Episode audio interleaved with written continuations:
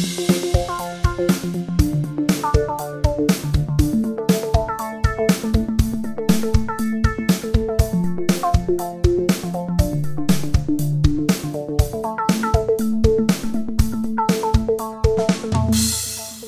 Moin, herzlich willkommen zur 54. Folge der 55. Ich weiß es ehrlich Ich habe keine nicht. Ahnung. Wir wissen es nicht genau. Wir, äh, der beleuchteten Brüder des äh, Belebu Podcasts und wie ihr am Titel erkennen könnt, verrückterweise haben wir zwei Folgen, nachdem wir zum ersten Mal einen Gast zu Gast hatten, erneut einen Gast zu Gast. Benny. Richtig. Warum? Wa- Warum so kurz nacheinander? Ich habe das auf den Namen bezogen. Äh, das hat sich völlig zufällig ergeben und ich bin sehr froh darüber. Wir hatten das tatsächlich schon länger mal überlegt und äh, neulich darüber konferiert. Und dass das jetzt aber so plötzlich zustande gekommen ist, wusste ich bis heute Nachmittag nicht. Nee, ich nämlich auch nicht. Das hat sich sehr spontan ergeben. Aber ich freue mich sehr. Ich freue mich noch mehr als beim letzten Mal, muss ich sagen. Sorry, ein eigener Papa. Vater zu Gast. Aber meinen eigenen Papa sehe ich doch ein bisschen häufiger. Ja, richtig. Und äh, unseren heutigen Gast sehen wir beide nicht so oft. Unter anderem wegen einer gewissen Pandemie, über die wir jetzt aber nicht genau reden müssen. Äh, ich begrüße recht herzlich äh, neben Benny Benno. Hallo, Hallo Benno. schönen guten Abend. Benno ist äh, ein sehr guter, sehr langjähriger Freund von uns beiden. Äh, ein früheres Bandmitglied oder der, der, der musikalische Chef meiner alten Band Crashkurs. Und zeitweise der Schlagzeuger meiner Band, Und- kurioserweise. Ja, Ja, wir haben alle schon mal zusammen Musik gemacht Ja. in verschiedenen Konstellationen. genau. Auch zu dritt? Bestimmt, oder? Wir haben bestimmt mal äh, Krach zusammen gemacht. Ja. Kann ich mir auch gut vorstellen. Genau, und wir kennen uns schon seit sehr vielen Jahren und äh, ich möchte schon mal eine Sache vorausschicken. Ihr werdet feststellen, wir haben richtig coole Freunde. Vor zwei Folgen dein Papa, Mein Papa ist ein richtig Ist cooler Freund von mir. dein Papa hat mich öfter, nee, hat sich öfter als mein drittbesten Freund Ja, okay. schon bezeichnet. Moment. Warum auch immer. Achso, ja. Aber, aber du bist nicht sein drittbester Freund. Das, ja, doch, wahrscheinlich schon. Könnte ich mir auch Ich vorstellen. glaube, sowas ist eher auf Gegenseitigkeit beruht. Wir sind Fans voneinander. Du hast ja seine Lobeshymnen gehört. Genau, also Benno, ihr- werden Lobeshymnen erwartet für uns. Also das kannst du dir schon mal merken. Ihr seid auch ganz großartige Freunde. Ah, guck mal an. Ja, ich muss mir erstmal einschleimen, um mich bei eurem Publikum beliebt zu machen. Ich finde euch super. Ich find, bin ganz beeindruckt von den vielen, vielen Sachen, die ihr macht, äh, um Leuten zu zeigen, wie viel Spaß ihr zusammen habt. Ja, und, und zwar schon seit, also seit wir uns kennen, wir uns kennen, machen Tim und ich ja auf unterschiedlichen, unterschiedlichen Bereichen und teilweise auch unter anderem Niveau Dinge zusammen. Genau, haben wir aber schon sehr ausführlich mit deinem Vater Ja, gesprochen. nee, nur ich wollte gerade sagen, ins Detail ich wollte gerade sagen, nur wir, wir haben ja diese ganzen Band oder diese ganzen Projekte von uns auch irgendwie lange, lange Jahre mitverfolgt und auch Teil dessen. Und jetzt klötert hier das Glas ab. Ja, ja, mein Weinglas hat viele Eiswürfel. Wir haben zwar so, einen- so einen Untersetzer extra, aber der hilft nicht vor dem Klötern. Aber es ist doch schön, das gibt so ein bisschen so ein Bar-Feeling. Genau, so wie wir uns hier auch fühlen, äh, wie in einer Bar mit Getränken für uns. Aber auch da müssen wir jetzt nicht ins Detail gehen. Äh, erstmal möchte ich gerne aber mal wieder wissen, Benny, wie geht es dir? Mir geht es richtig gut heute, kann ich sagen. Ich habe heute einen Kindergeburtstag auf die Beine gestellt. Also haben wir vorhin schon drüber gesprochen, müssen wir auch nicht so ins Detail gehen. Ich will nur sagen, es hat alles geklappt, alle waren glücklich und es hat mir persönlich super viel Spaß gemacht, den ganzen Scheiß mir auszudenken und auf die Beine zu stellen. Gab's Dosenwerfen? Nee, es gab eine richtig gute Schatzsuche.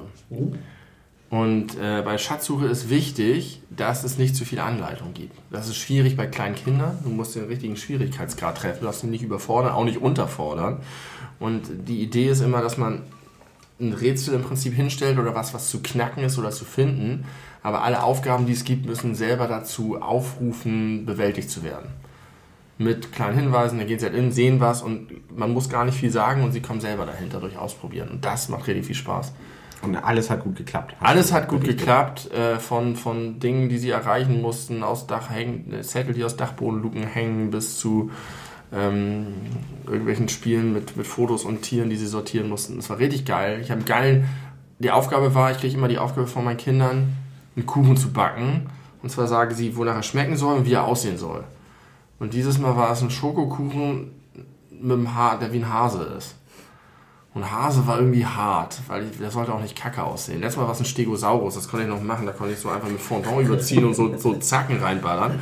Aber Hase war irgendwie schwierig und dann habe ich mich von zum ersten Mal im Leben, meinem Leben von Pinterest inspirieren lassen. Aber ich glaube, das war meine Frau, weil die Pinterest hat und ich nicht. Und wir haben so einen Hasen genommen, dessen Arsch man nur sieht. Und den Pürzel. heißt der Pürzel? Pürzel. Oder Ja. Bürzel? Ich weiß es nicht. Pür, Pür, Pürzel. Also man sieht den Arsch aus Marzipan, Den Puschel. den Puschelschwanz aus dem Raffaello, zwei Pfoten aus Marzipan und die kleinen niedlichen rosanen Sachen unter den Pfoten aus Weingummi. Diese Tapsa. Und der hat sich in den Kuchen reingegraben. Ich habe den mit so einem Löffel ausgeschabt. Und da waren überall so kleine Weingummikarotten drin, weil er sich in ein Karottenfeld reingegraben hat. Ich würde gerne das Foto dazu in die Insta-Story packen Ja, zu gerne. dieser Folge, äh, weil der ist wirklich fantastisch geworden. Das ist ein kleiner Konditormeister an dir verloren gegangen. Und dazu einfach geil, geiles Wetter, nur die ganze Zeit im Garten, alle draußen, die ganze Zeit. Es war toll. Keiner hat sich verletzt, kein, es gab keinen Streit. Es war richtig, richtig schön. Und außerdem, aber bevor ich noch länger rede, tease ich das mal an, haben wir drei neue Hühner. Und jetzt bist du dran, Tim. Wie geht's dir? Nee, Moment. Nee, nee, nee, nee, nee. Das Thema können wir nicht übergehen. Äh, erstmal herzlich willkommen, drei, ihr drei neuen Hühner. Ich möchte sehr, sehr gerne wissen, wie die heißen. Ich kenne einen Namen, den ich großartig finde, der bisher alle anderen Namen in den Schatten stellt. Und die anderen beiden sind mir noch völlig unbekannt. Ja, ich muss dich leider auf die nächste Folge vertrösten, weil es eine anhaltende Diskussion in meiner Familie um diese Namen gibt. Und sie ist nicht abgeschlossen. Es gibt ein, ein, eine heftige Diskussion zwischen meiner Frau und meiner Tochter ähm, um diesen einen Namen. Und der dritte Name ist leider auch noch nicht fix. Und das hängt ein bisschen miteinander zusammen. Deswegen kann ich hier noch nichts preisgeben. Aber du könntest jetzt mal so ein bisschen Partei ergreifen und Stimmung machen. Das will ich vermeiden. Ich möchte meiner Frau keine Knüppel zwischen die Beine werfen und damit ist schon zu viel gesagt. Ein Huhn heißt nach dem Wunsch meines Sohnes Schnauzbart. Das ist so großartig. Ich könnte mir eigentlich wirklich, ich glaube, das ist der beste Hühnername aller Zeiten. Und das ist auch der einzige Schnauzbart. Ja, und ich habe auch schon festgelegt, welches Huhn Schnauzbart ist, weil es eindeutig ist. Auch also optisch. Nee, einfach weil er der wildeste, mutigste und fitteste ist. Die anderen sind scheintot. So wie Elefant auch. Ja, es ist das Pendant zu Elefant. Und er ist auch, er buttet Heads mit Elefant. Um, um die Führung im, im Hühnerstall. Ja, er hat noch keine Chance, weil er ein abgemagertes KZ-Huhn ist und ein Elefant ist ein dickes Schlachtross. Aber ähm, er, er hat schon den, er hat schon die nötige Chuspe. Gut. Sehr Im gut. Gegensatz zu den anderen, die einfach wirklich, also das, sind, das ist wirklich schlimm. Die sind, die sehen, das sind Freilandhühner und die sehen aus wie das letzte aus dem Gulag gezogene, entfederte, erbärmliche Tier. Die tun mir so leid, die sind schreckhaft, wenn man die Hand ausstreckt, die flattern durch die Gegend. Es ist, das war bei den anderen nicht so schlimm. Das ist halt wirklich, wie man das kennt aus dem Comic mit dem aufgescheuchten Hühnerstall. Die sind extrem scheu, traumatisiert, haben fast keine Federn. Weiß man, wo die herkommen? Von welchem Hof? Nee, Kann man das irgendwie in der rausfinden? Nähe von Hamburg, weiß ich nicht. Weil das Aber es sind Freilandhühner. Ja, das Und warum sind die so schlimm? Weil, das wurde mir erzählt, ich weiß nicht, ob es so ist, aber ich gehe davon aus, die haben Freilandgehege, das ist aber nicht überzäunt, weil das so groß ist. Mhm. Weil die so viele Hühner haben, dass sie ein großes Gehege brauchen, um die Quote zu erfüllen, Quadratmeter pro. Deswegen überzäunen sie es nicht, deswegen fliegen da aber viele Habicht und Bussarde rum. Deswegen werden die Hühner da einfach ständig gerissen. Was machen die Hühner deswegen? Sie kehren sich alle zusammen unter dem kleinen Überstand vor dem Stall und sind alle auf irgendwie 10 Quadratmeter draußen und trauen sich nicht mehr raus und sind krass. verschreckt. Ja, Also hat das äh, regulierte, wie ein Freilandhuhn äh, aufgezogen also werden muss, gar nichts mehr Nein. zu bedeuten. es ist nur auf dem Papier, erfüllen sie die Quadratmeter. Das ist natürlich wieder mal geil. Ja. aber sie können die halt nicht nutzen, weil sie sonst vom Bus abgerissen werden. Richtig. Und, wow. Aber das muss doch auch, also, ich weiß ja nicht, wie viele Bussarde es so gibt. Irgendwann müssen die satt sein. Nee, aber äh, das muss doch, wenn das viele sind, ja auch ein potenzieller wirtschaftlicher Schaden für. Ich glaube, das ist denen egal. Ich habe ja, es ist ja so, bei diesem Verein ist es so, die retten die, weil sie ähm, sich wirtschaftlich nicht lohnen. Das heißt, ich weiß gar nicht, Ben, ob ich dir das mal erzählt habe mit den anderen Hühnern. Wir haben, ähm, die sind anderthalb Jahre lang legen die Eier, die sind hochgezüchtet, legen 300 Eier pro Jahr statt 15, wie das auch eine menschliche Frau vielleicht tut. Ein normales Huhn in der Natur legt 15 Eier pro Jahr. So ein Huhn legt 300 Eier pro Jahr. Und das ist mega die Qual für die, weil es weh tut und die ist Entschuldigung, du hast gerade einfach gesagt, dass Frauen Eier legen. Ich weiß, es ist nicht das, was du. Es geht um den Eisprung, würde ich mal Ja, absolut meinen. richtig, aber ich wollte nur ganz kurz den Elefanten im Raum ansprechen. Menschliche Frauen legen keine Eier. Gut. I know that. Disclaimer. Okay, weiter geht's. Äh, und nach 15 Monaten oder nach anderthalb Jahren sind die nicht mehr rentabel und ich dachte immer, weil sie dann weniger Eier legen. Tatsächlich ist es aber wohl so, dass sie dann irgendwann in die Mauser kommen und eine Zeit lang keine Eier mehr legen und dann wieder anfangen. Aber diese kleine Zeit, in der sie keine Eier legen, rentiert sich nicht, weshalb sie alle gekillt werden. Und dann kommen die neuen, die einfach dann anderthalb Jahre wieder voll Eier Was legen. dann offensichtlich günstiger ist, Was günstiger neue Eier, äh, neue Hühner zu kaufen. Ja, und wahrscheinlich ist es züchten. teurer, so ein Netz über die ganze Freilandfläche zu spannen, als die paar Hühner hops gehen zu lassen. Und wie viele Eier äh, habt ihr von euren Hühnern, Hühnern so im Schnitt die Woche? Als wir noch vier Hühner hatten und die voll gelegt hatten, halt, würde ich sagen, hatten wir in meiste Zeit durchschnittlich drei pro Tag. Wow. Die ballern die raus ohne Ende. Aber jetzt haben die alten Hühner aufgehört zu legen. Komplett? Ja, eins hat immer noch, Elefant hat immer noch weitergelegt, aber jetzt legen sie beide zur Zeit nicht mehr. Und die anderen legen jetzt aber wie bescheuert. Okay. Und die sind halt einfach so Gerippe, die sind ganz dünn, man sieht hinten den Eiersack, die sind einfach nur Eiermaschinen. Das ist wie so, manchmal kann man so Pflanzen, die haben so drei kümmerliche Blätter und dann hauen sie so eine Gurke raus und dann kommt die nächste Gurke und alles geht nur in die Gurkenproduktion. Und so ist es mit diesen Hühnern auch. Ist richtig schlimm. Aber wir peppeln die jetzt und dann wird es richtig geil. Sehr gut. Aber ich möchte jetzt nicht, ich könnte noch viel erzählen über die, die Hackordnung und wie die alten Hühner die neuen traktieren und wie schlimm das alles ist, aber das verschieben wir vielleicht mal auf die nächste Folge, denn ich will jetzt nicht noch mehr äh, hier dicht labern, sondern Benno fragen, wie es dir geht. Äh, mir geht es, geht es gut. Ich äh, ja, freue mich hier zu sein. Bin äh, ganz aufgeregt gewesen, dass es sich spontan so ergeben hat, hier vorbeikommen zu dürfen und mit euch eine Podcast-Folge aufzunehmen.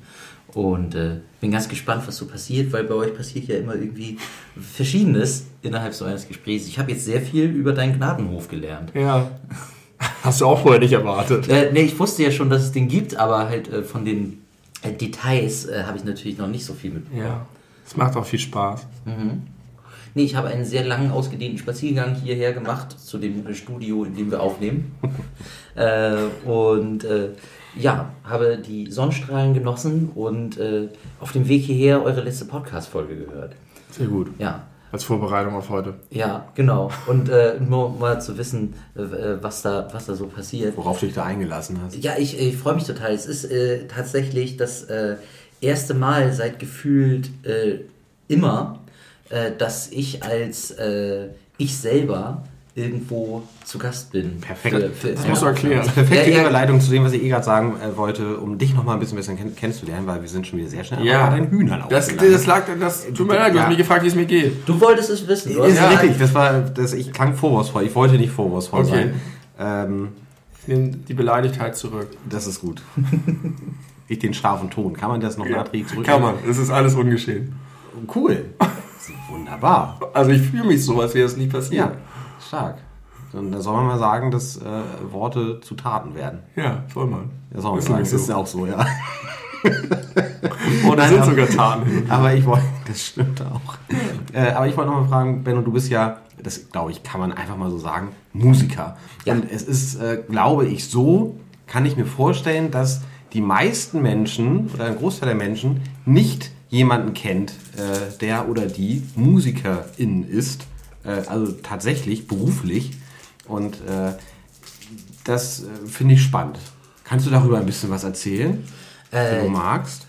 Ja, allgemein äh, verdiene ich mein, äh, mein Lebenseinkommen äh, auf verschiedene Arten, die alle mu- mit Musik zu tun haben. Ähm, zum einen habe ich eine, äh, eine witzige Band, äh, die heißt Der Wahnsinn. Da machen wir ähm, Punkrock-Musik mit deutschen Texten und äh, satirischen Inhalten zum Teil. Äh, und vor allem äh, spiele ich da eine Rolle. Also habe ich da eine, eine Bühnenpersönlichkeit, die heißt Werther Wahnsinn. Und mit der trete ich dann halt in Erscheinung. Also äh, sowohl äh, auf der Bühne als auch auf den Aufnahmen und auch äh, jedes Mal, wenn es da mal ein Interview gab oder so. Um halt äh, quasi durch diese Rolle äh, Sachen erzählen zu können, die vielleicht nichts mit mir zu tun zu haben, äh, zu haben brauchen. Äh, oder halt auch vor allem die ganze Sache ein bisschen spannender machen und so eine Art äh, Fantasy-Gestalt äh, zu, äh, zu kreieren, die halt ein bisschen aufregender ist als, Als als ich selber. So war jedenfalls die Idee. Ähm, und so ist es halt jetzt so über die letzten Jahre gewesen, dass ich selber als Benno Kuxer, der ich auch äh, Musikproduzent bin und äh, zum Beispiel Kindermusik produziere oder auch Songs schreibe für andere Künstler, ähm, gar nicht so viel öffentlich äh, in, in Erscheinung trete.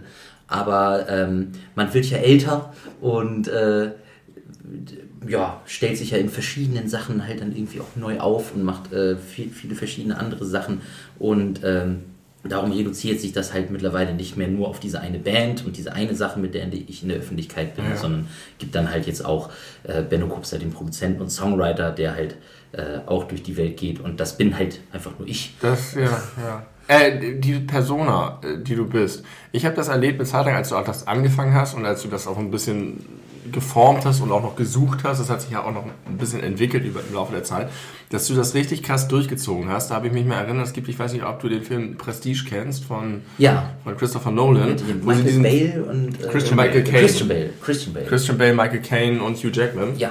die Zauberer und sie beobachten Zauberer und äh, das Ding des Zauberers ist, dass er irgendwie so ein gebrechlicher alter Mann ist, der aber irgendwelche krasse Sachen macht und der zieht es aber komplett durch. Das heißt, auch nach der Show geht er als gebrechlicher alter Mann durch die Gegend und du warst zumindest in der Zeit so, dass du das richtig durchgezogen hast, dass du in dieser Figur warst, wie man das auch von irgendwelchen Schauspielern hört, die auch in der Pause irgendwie in dem Ding drin bleiben. Andy Kaufman. Andy Kaufman. Ja, äh, ähm, äh, Method Acting auf eine Art Ja. äh, war das. Ja, das äh, war tatsächlich so ein bisschen anfangs die Idee, das zu machen, um herauszufinden, wie diese Rolle sich in äh, verschiedenen Situationen denn so verhält. Um halt Ja. äh, mehr zu wissen, wie der Rahmen ist, in dem man sich da bewegt. Aber mu muss man auch sagen, dass das äh, auch so eine Gefahr in sich äh, barg, weil ich mich äh, dann ganz oft äh, an vielen Tagen viel wohler gefühlt habe, einfach in dieser Rolle zu leben, Ah, ja. als, äh, als ich selber zu sein. Das ist nämlich super Ähm, interessant. Ja, ja, weil das ist aber auch das, was äh, so, äh, wenn man über Method Acting halt irgendwie sowas äh, liest, gibt es dann halt immer so Beispiele von, zum Beispiel Jim Carrey hat das, als Ja. er Andy Kaufman halt dargestellt Hast du diese Doku gesehen? Ja, ja, Ah, die ist so toll. Ja, das ist ein, äh, eine super Sache. Aber da war das halt dasselbe Phänomen, dass ähm, der halt sich auch voll da reingegeben hat und äh, quasi so, dass ein Bezug zu seiner eigenen Persönlichkeit wohl einfach so ein bisschen verloren gegangen ist über Ja. den Zeitraum. Äh, das äh, habe ich tatsächlich auch erlebt auf eine Art. Äh, das äh, das war dann ein bisschen äh, anstrengend, als es dann halt so klar wurde, so okay, man ist ja immer man selber, auch wenn man eine Rolle spielt, äh, durch die man dann wirkt. Ähm, und äh, vor allem, ja, vielleicht so ganz alltägliche Sachen oder alltägliche Probleme, die man in dieser Rolle halt nicht haben muss, holen dann, dann natürlich immer wieder ein. So wie halt zum Beispiel, dass man, so wie ich dann als Werter Wahnsinn durch die Welt gehe und ich habe äh, Geldscheine mit meinem Gesicht mit äh, hab, äh, drauf habe ich verteilt. Das war die, die erste offizielle Liebeswährung, was halt Werter Wahnsinnsding war, äh, von wegen die Monetarisierung der Liebe über eine eigene Währung irgendwie in die Welt zu bringen. Sind, äh, jetzt mittlerweile sind es lila Scheine, damals waren sie rot und da steht einfach auf der Rückseite groß Liebsein drauf und ansonsten ist das Layout wie so ein amerikanischer Dollar. Ja. Und äh, das war halt so die Idee, halt irgendwie Leute im Alltag irgendwie auf äh, eine charmante und unerwartete Weise ähm, auf, äh, aufzurütteln oder so zu verwirren eigentlich. Äh, aber das war dann halt so der Modus, in dem ich dann lieber war, als mich mal darum zu kümmern, wie ich vielleicht nächsten Monat irgendwie meine Miete bezahle. Das hat einen dann natürlich sehr schnell eingeholt und war dann äh, nicht so einfach, da dann wieder so den Bezug zur Realität zu finden. Aber ich äh, würde mal sagen, das habe ich jetzt irgendwie geschafft und kann mittlerweile halt so in, in beiden Sachen. Du kannst äh, auch einen Podcast nehmen, teilnehmen als Benno. Genau, Das ich kann, ich kann jetzt einfach als Benno in einem Podcast sitzen und Das von den. Sachen erzählen, die ich so mache. Äh, und darum war das für mich auch ganz aufregend, als ich äh, auf dem Weg hierher war, so zu merken, so dass das halt seit langer Zeit nicht mehr so war. Dass ich äh, Ja. quasi als ich darüber reden kann, was ich so kreativ äh, auch als die, als die Rolle Werter Wahnsinn halt irgendwie. Ja, und das hat mich immer super interessiert, denn ich habe das halt auch vergessen. Es gab irgendein Konzert und wir haben uns früher, muss man sagen, wir waren in derselben Schule, alle drei, äh, haben uns sehr regelmäßig gesehen, auch im Freundeskreis und so weiter. Dann wurde es auch immer, immer seltener und dann mal wieder on-off. Äh, on-off. Äh, aber es gab irgendwann mal ein Konzert vom Wahnsinn und du bist danach irgendwie zu uns gekommen und warst Werter Wahnsinn. Und das fand ich super weird, weil ich halt dachte, cool, ich sehe Benno und hey, wie geht's dir? Und du war, war bist halt voll Benno. drin geblieben. Und ich habe mich dann tatsächlich immer gefragt, das hast du eben auch gesagt, du bist ja immer noch trotzdem auch in dir drin. Das heißt, du stehst da und redest jetzt mit mir, den du kennst, als jemand anderes. Und äh, da habe ich mich auch gefragt, ob du dann manchmal in der Lage warst, so wie Christian Ulm, als Werter Wahnsinn Dinge zu tun, die du sonst nicht tun kannst. Ja, das war tatsächlich so. Also äh, ich habe, ähm, auch wenn das nach außen vielleicht nicht so, äh, so wirken soll, eigentlich eine ganz äh, starke schüchterne Ader auf ein, irgendeine Art. Äh, und es war mir selber immer äh, tatsächlich schon irgendwie so eine anstrengende Aufgabe, ähm, so auf Leute zuzugehen und mit denen zu reden. Also halt, das war dann halt irgendwie so, okay, man, so auch als wir mit Crashkurs Konzerte gespielt haben, zum Beispiel, man geht in irgendeine Location und trifft Leute, die kennt man noch nicht und muss sich dann vorstellen, das war dann halt einfach so, das muss man dann halt machen ne? und man ist ja irgendwie wohl erzogen und bemüht sich halt einfach irgendwie auch äh, zweckdienlich äh, zu so sein Anliegen und seine äh, seine Band und sonst was halt jemanden vorzustellen, der ihn nicht kennt. Ja. Äh, das war halt durch die, durch die Rolle immer sehr viel einfacher. Äh, Mhm. Weil man halt irgendwie immer das Gefühl hatte, man kann einfach direkt irgendwie den Leuten zum Beispiel diese Geldscheine in die Hand drücken und irgendwas Geiles erzählen und ihnen erstmal tatsächlich ein Stück Unterhaltung direkt bei der Begrüßung zu Ja. geben und halt äh, die ganze Zeit in diesem, in diesem Performance-Modus sein. Weil das habe ich schon äh, sehr früh, als ich meine ersten Bühnenerfahrungen äh, gemacht habe, so mit 13, 14, nee, viel früher wahrscheinlich sogar, äh, festgestellt, dass auf der Bühne hat man eine große, äh, einen großen Freiraum oder halt auch irgendwie eine Art von Sicherheit, die vielleicht von außen gar nicht so aussieht, aber man, äh, man kann halt sehr viel äh, machen, was halt in dem Rahmen, weil es auf einer Bühne Weil es ist, auf der Bühne ist und die irgendwie Leute dich auch ist. so sehen. Ne? Genau, Also, genau. Okay, jetzt erwarten sie, da kommt irgendwas und ich nehme das erstmal anders, als wenn mich auf der Party jemand ankommt. Ja, genau. Was du aber frü früher übrigens auch gemacht hast, von wegen schüchtern, also das glaube ich sofort.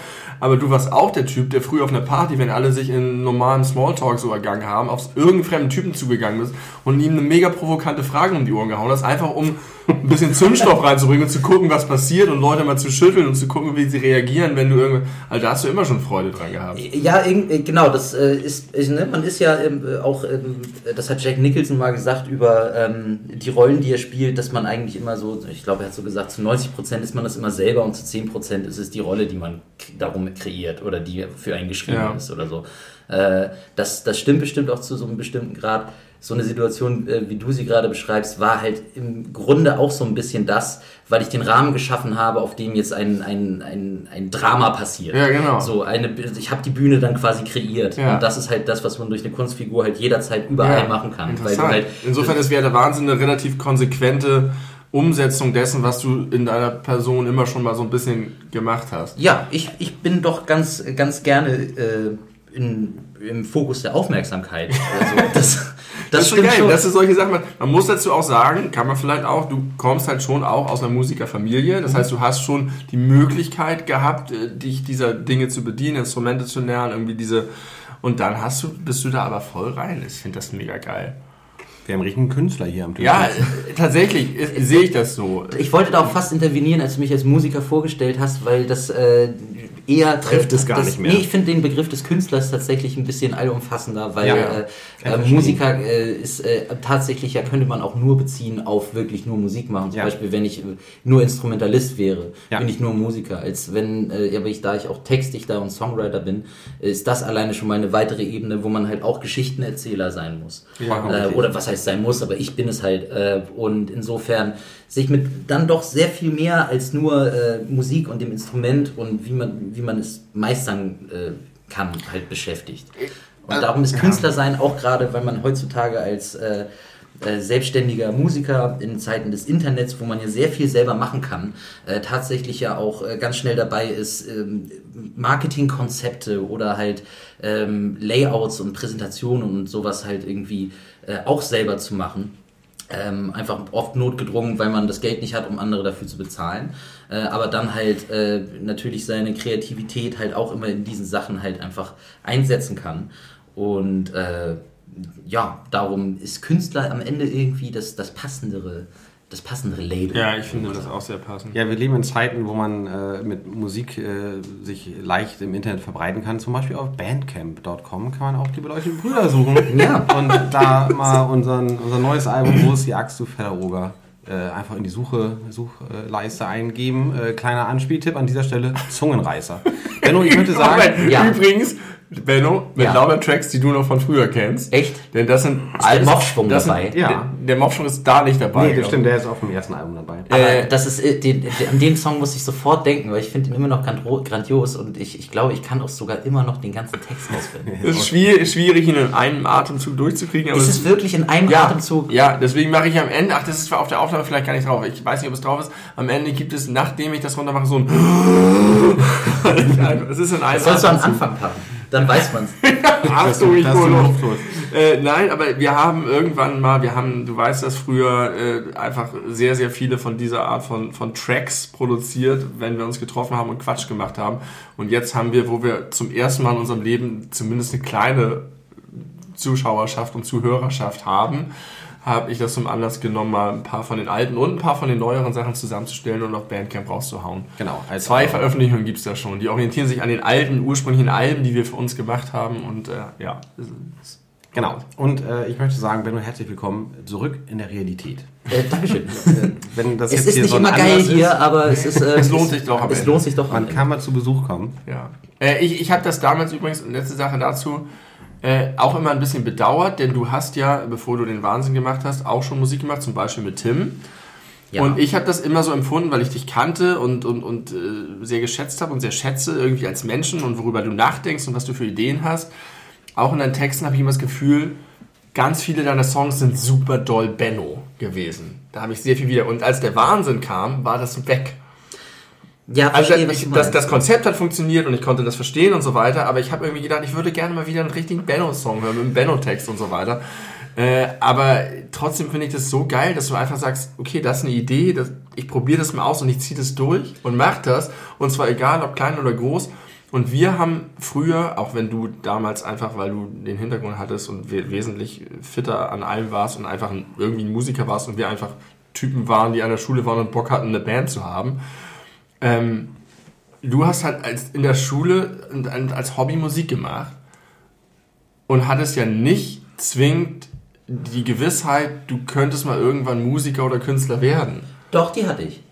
Das, ich hatte das tatsächlich schon von, also auch gerade weil ich aus ähm, einer Familie komme, wo äh, mein, mein Vater oder meine Eltern zusammen das vorgelebt haben, dass man mit Musik seinen Lebensunterhalt verdienen kann.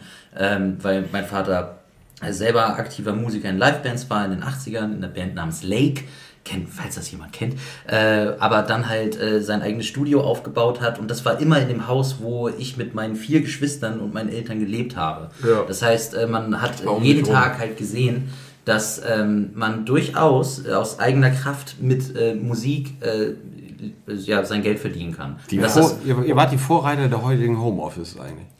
ja, wenn man so will, ja. Alle Musiker. Äh, aber das war. Zu Hause haben. Nee, ich hatte tatsächlich, glaube ich, schon mit dem Alter von 13, 14 äh, den ganz konkreten äh, Plan, äh, mit Musik mein, mein Leben zu füllen. Okay. Man muss Generell. ja auch sagen, dass das ja, und jetzt kannst du mich mal korrigieren, weil ich erzähle die Geschichte immer so wie folgt. Ich weiß gar nicht, ob sie ganz genau so stimmt.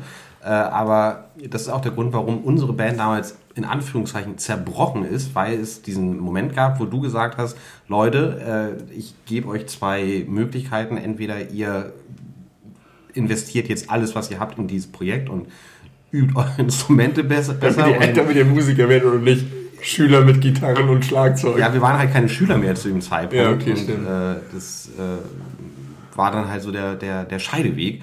Und ich habe sehr schnell zu dem Zeitpunkt gesagt, ich, äh, okay, dann bin ich raus, weil ich einfach, glaube ich, mein Talent gut eingeschätzt habe. äh, ich kann mir das nicht leisten. Ich muss irgendwie was, was Handfestes lernen, keine Ahnung, irgendwelche finanziellen Sicherheiten haben. Vielleicht auch wegen meines elterlichen Backgrounds, keine Ahnung. Und trotzdem hast du den Jingle des Belebu Podcasts kreiert. Das habe ich. Also dafür hat's gereicht. Ja, aber auch nicht mal da war ich im Takt. ich war Schlagzeuger in der Band. Übrigens, naja. Äh, jedenfalls äh, war, erinnere ich mich daran, dass es diese Situation gab, wo wir vor diese Entscheidung gestellt wurden und ich sehr schnell gesagt habe, nein, ich, dann bin ich raus, ohne jetzt irgendwie böse zu sein, weil ich das sehr nachvollziehbar fand und dich ja auch vorher schon viele Jahre gekannt habe und ich äh, schon mehrfach von dir auch den sehr aufrichtig vorgetragenen Wunsch gehört habe, äh, mit Musik dein Geld zu verdienen. Und das konnte ich mir halt für mich nicht vorstellen, dass ich das könnte. Also ich Bock, glaube auch, Bock ja. hätte ich natürlich drauf gehabt, aber ich habe da keine realistische Chance gesehen. Und ich hatte dann auch Angst, dich irgendwie auszubremsen aufgrund unserer Freundschaft. Wo du dich vielleicht verpflichtet fühlst, irgendwie das dann, mich da mitzuziehen, obwohl ich gar nicht äh, in, in diese Profisphären hätte aufsteigen können. Ja, ich, ich erinnere, dass es halt, äh, das, da haben wir, da waren wir, glaube ich, gerade frisch aus der Schule raus, waren so 19 Jahre alt oder so. Ähm, und es war für mich da halt eigentlich schon klar, dass ich irgendwie diesen Weg einschlagen will. Ähm, dachte aber auch zu dem Zeitpunkt, ich würde halt auch trotzdem irgendwas studieren wollen, habe dann aber auch sehr schnell das wieder abgebrochen. Äh, aber ich glaube, dass es halt äh, auch das nur ein Beispiel dafür ist, dass das halt eine Phase des Lebens ist, wo man sowieso so eine, äh, so eine äh, Entscheidung, wo man dann halt sich wirklich so äh, committen muss, weil ich kein besseres Wort weiß. Committen ist immer das Wort, zu dem mir kein gutes deutsches Äh, Wort einfällt. man, man muss sich halt äh, eigentlich ähm, Festlegen, aber das Festlegen, ist, nicht so, ist nie so geil wie committen. Ja, das äh, finde ich auch geil, dass in eurem Podcast Sprache halt irgendwie so geil immer so auch so, äh, so nachträglich analysiert wird und so. Äh, aber äh, ja, weil das auch äh, mir ganz wichtig ist eigentlich. Aber ähm, nee, darum, äh, um darauf zurückzukommen, äh, war das halt natürlich ein, ein Zeitpunkt, an dem ich das schon jahrelang wusste. Und natürlich mir ähm, äh, eigentlich gewünscht hätte, mit, mit Freunden zusammen diesen Weg zu gehen. Und da dann halt Ja. in dieser Phase, wo halt viele Leute für sich halt irgendwie sich irgendwie was erstmal aussuchen, was sie dann vielleicht jetzt erstmal machen, aber auch gar nicht wissen, ob sie es ihr Leben lang machen oder so. Ähm, halt, äh, ja, dem war ich halt eigentlich ein bisschen voraus, das, äh, aber äh, trotzdem habe ich dann halt den Schritt gehen müssen und das war was, was ich eigentlich, äh, wo ich Angst vor hatte, äh, dass ich jetzt fremde Menschen, also neue Leute suchen muss, mit denen ich halt Ja. meine Musik machen muss. Hast du aber gemacht und Das geschafft. ich- Und beim Wahnsinn hast du auch einen guten Griff gemacht, auch Das- so wie ich das das stimmt, ja, ja, Vorher genau. ja auch schon der, Ja. der Ja, ja. gute Philip Stephen Albright. Wir möchten ihn gerne nicht unerwähnt lassen. Richtig. Liebe Grüße. Ich äh, werde ihn auch äh, bitten, diesen, diesen Podcast zu teilen. Äh, mit unserer Community auch. Ähm, aber Fans. Herzlich willkommen bei den Wir haben viele andere gute Folgen auch. Wir empfehlen uns uns selber. Und also, ja. Äh, genau, das war da halt in der Phase so, dass, ähm, was für mich dann die Herausforderung war, quasi so aus dem, aus dem heimlichen, äh, auch familiären und freundschaftlichen Umfeld halt in die Welt rauszugehen, so wie man das so klischeemäßig ja sagt, so ja, man hatte sein, sein, den, äh, den, äh, sein Abitur gemacht oder seinen Schulabschluss und dann muss man hier in die wahre Welt raus und muss dann halt Aber ich habe das auch nie so empfunden, dass es jemals eine Option gewesen wäre. Dass, also das waren für mich zwei Sachen, auch wenn ich mich dich so betrachtet habe, dass ich dachte, du machst halt mit Kumpels Musik und das machst du so, wie wir das auch machen. Und daneben möchtest du gerne Musiker werden und dafür braucht es halt andere. Aber äh, da habe ich dann auch gedacht, ob du, und das ist jetzt nicht so, weil du den guten äh, Sir Philip Stephen hast, äh, ob, du ne, ob es eine Zeit lang gab, in der du gesagt hast, okay, ich mache Musik, ich verdiene damit mein Geld, ich habe auch einen Plan, wie ich vielleicht was mache und ich probiere aus, aber irgendwie habe ich auch einfach Bock, mit meinen Schulkumpels ein Bier zu trinken und einfach Musik zu machen. Und immer wenn du mit uns Musik gemacht hast, hatte ich auch nie den Eindruck, was bei Schülerbands immer ein großes Problem ist und auch bei Fußballgruppen ein großes Problem. Es gibt einige, die viel besser sind als die anderen und wie Tim das eben gesagt hat, die dich dann zurückhalten oder so. Du hast einfach, ich habe bei dir immer das Gefühl gehabt, geil, Leute, lass uns treffen, wir trinken zwei, drei bis zehn Bier und machen Mucke und es macht Spaß.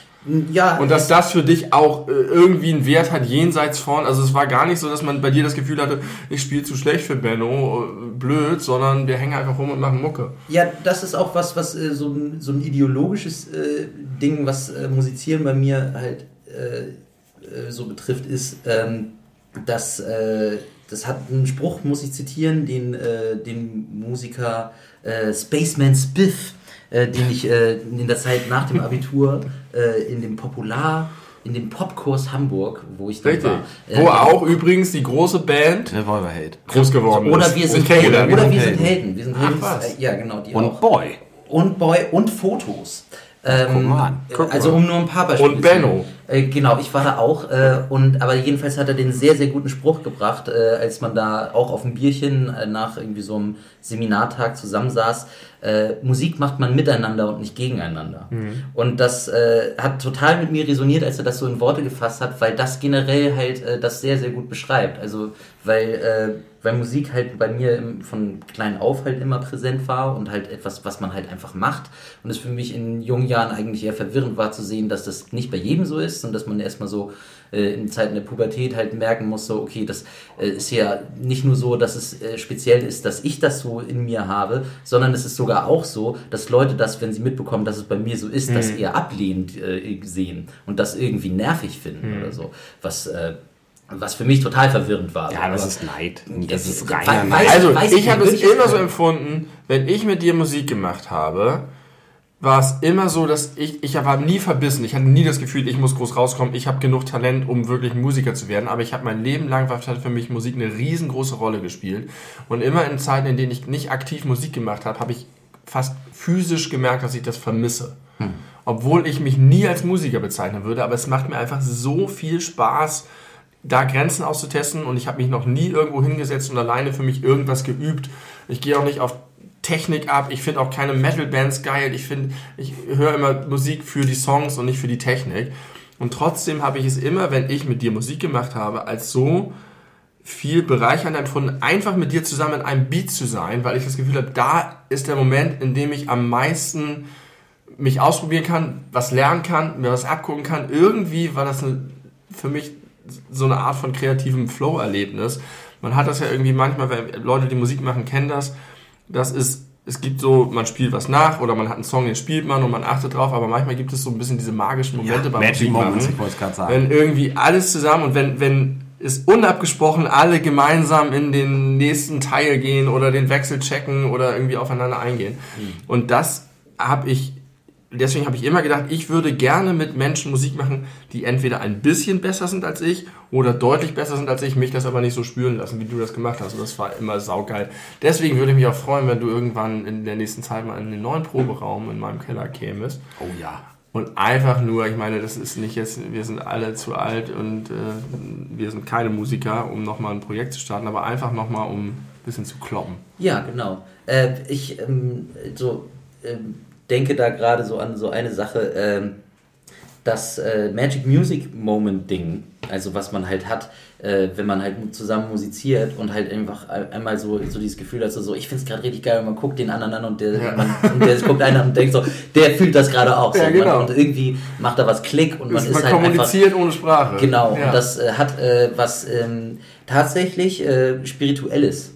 Und das ist äh, gar nicht mal jetzt irgendwie abgehoben gemeint, sondern das Ich ist, das das ist tatsächlich, äh, auch wenn man das sich so auf ähm, so herleiten will mit irgendwelchen psychologischen Forschungen, die halt Meditation und äh, so Andachtsmomente irgendwie erforschen, äh, ist das tatsächlich genau das, dass halt Leute gemeinsam äh, in einem Raum sitzen und eigentlich äh, wenn man es jetzt, also nur mal um einen Vergleich zu ziehen, der jetzt auch vielleicht ein bisschen abgedroschen ist, aber halt tatsächlich zusammen ein Gebet ja. aufführen. Äh, und darum weil- hatte ich gerade diesen, diesen geilen Satz im, Satz im Ohr, den will ich jetzt auch mal äh, präsentieren. Äh, ich bin Künstler und meine Religion ist die Musik. So, das, äh, darum, Ah, okay. und, das, und das ist halt so äh, genauso in mich indoktriniert worden wie in irgendwelche anderen äh, strenggläubigen Also Kinder, die halt von früh auf halt einfach Musik um sich. Religion also hat ja häufig diesen Aspekt, dass es irgendwie Dinge erklärt, die unerklärlich sind. Und für mich ist es ein bisschen so, dass wenn ich mit äh, zwei anderen Leuten zusammen in einem Raum bin und Musik mache und wir spielen drei Minuten lang die gleiche Akkordfolge und in einem Moment springen, also alle, der Schlagzeuger, aber springen die Saiteninstrumente in denselben neuen Akkord, ohne es abzusprechen, ohne es voll zu wissen, im richtigen Moment. Das ist für mich schon so, dass ich sage, da brauche ich eine Erklärung für und das kann man spirituell religiös äh, nennen. Äh, natürlich kann man das auch einfach sich wahrscheinlich anders irgendwie herleiten, aber das ist auf jeden Fall, wenn man das erfährt, ist es ein geiler Rausch. Ja, das, äh, das Machen von Musik an sich ist halt einfach äh, etwas, was äh, genauso wie du es beschreibst, halt bei mir auch so ist. Also halt einfach, wenn man äh, äh, das, das tut, passiert was mit einem, was halt einem gut tut und Ja. äh, was man irgendwie liebt und äh, in seinem Leben halt einfach haben will. Äh, nur das, äh, das erklärt dann halt auch so ein bisschen, warum dann halt so eine, so eine Band wie unsere dann halt irgendwann auseinandergegangen ist, weil äh, dieses Gefühl an sich halt äh, so äh, bei mir sowieso schon immer so da ist und auch immer äh, wieder passiert, egal mit wem ich irgendwie Musik mache, wenn es halt einfach äh, zusammenpasst und man halt irgendwie sich, sich mag und eine gute Stimmung hat äh, und irgendwelche Musik macht, passieren halt diese Momente und das ist generell super.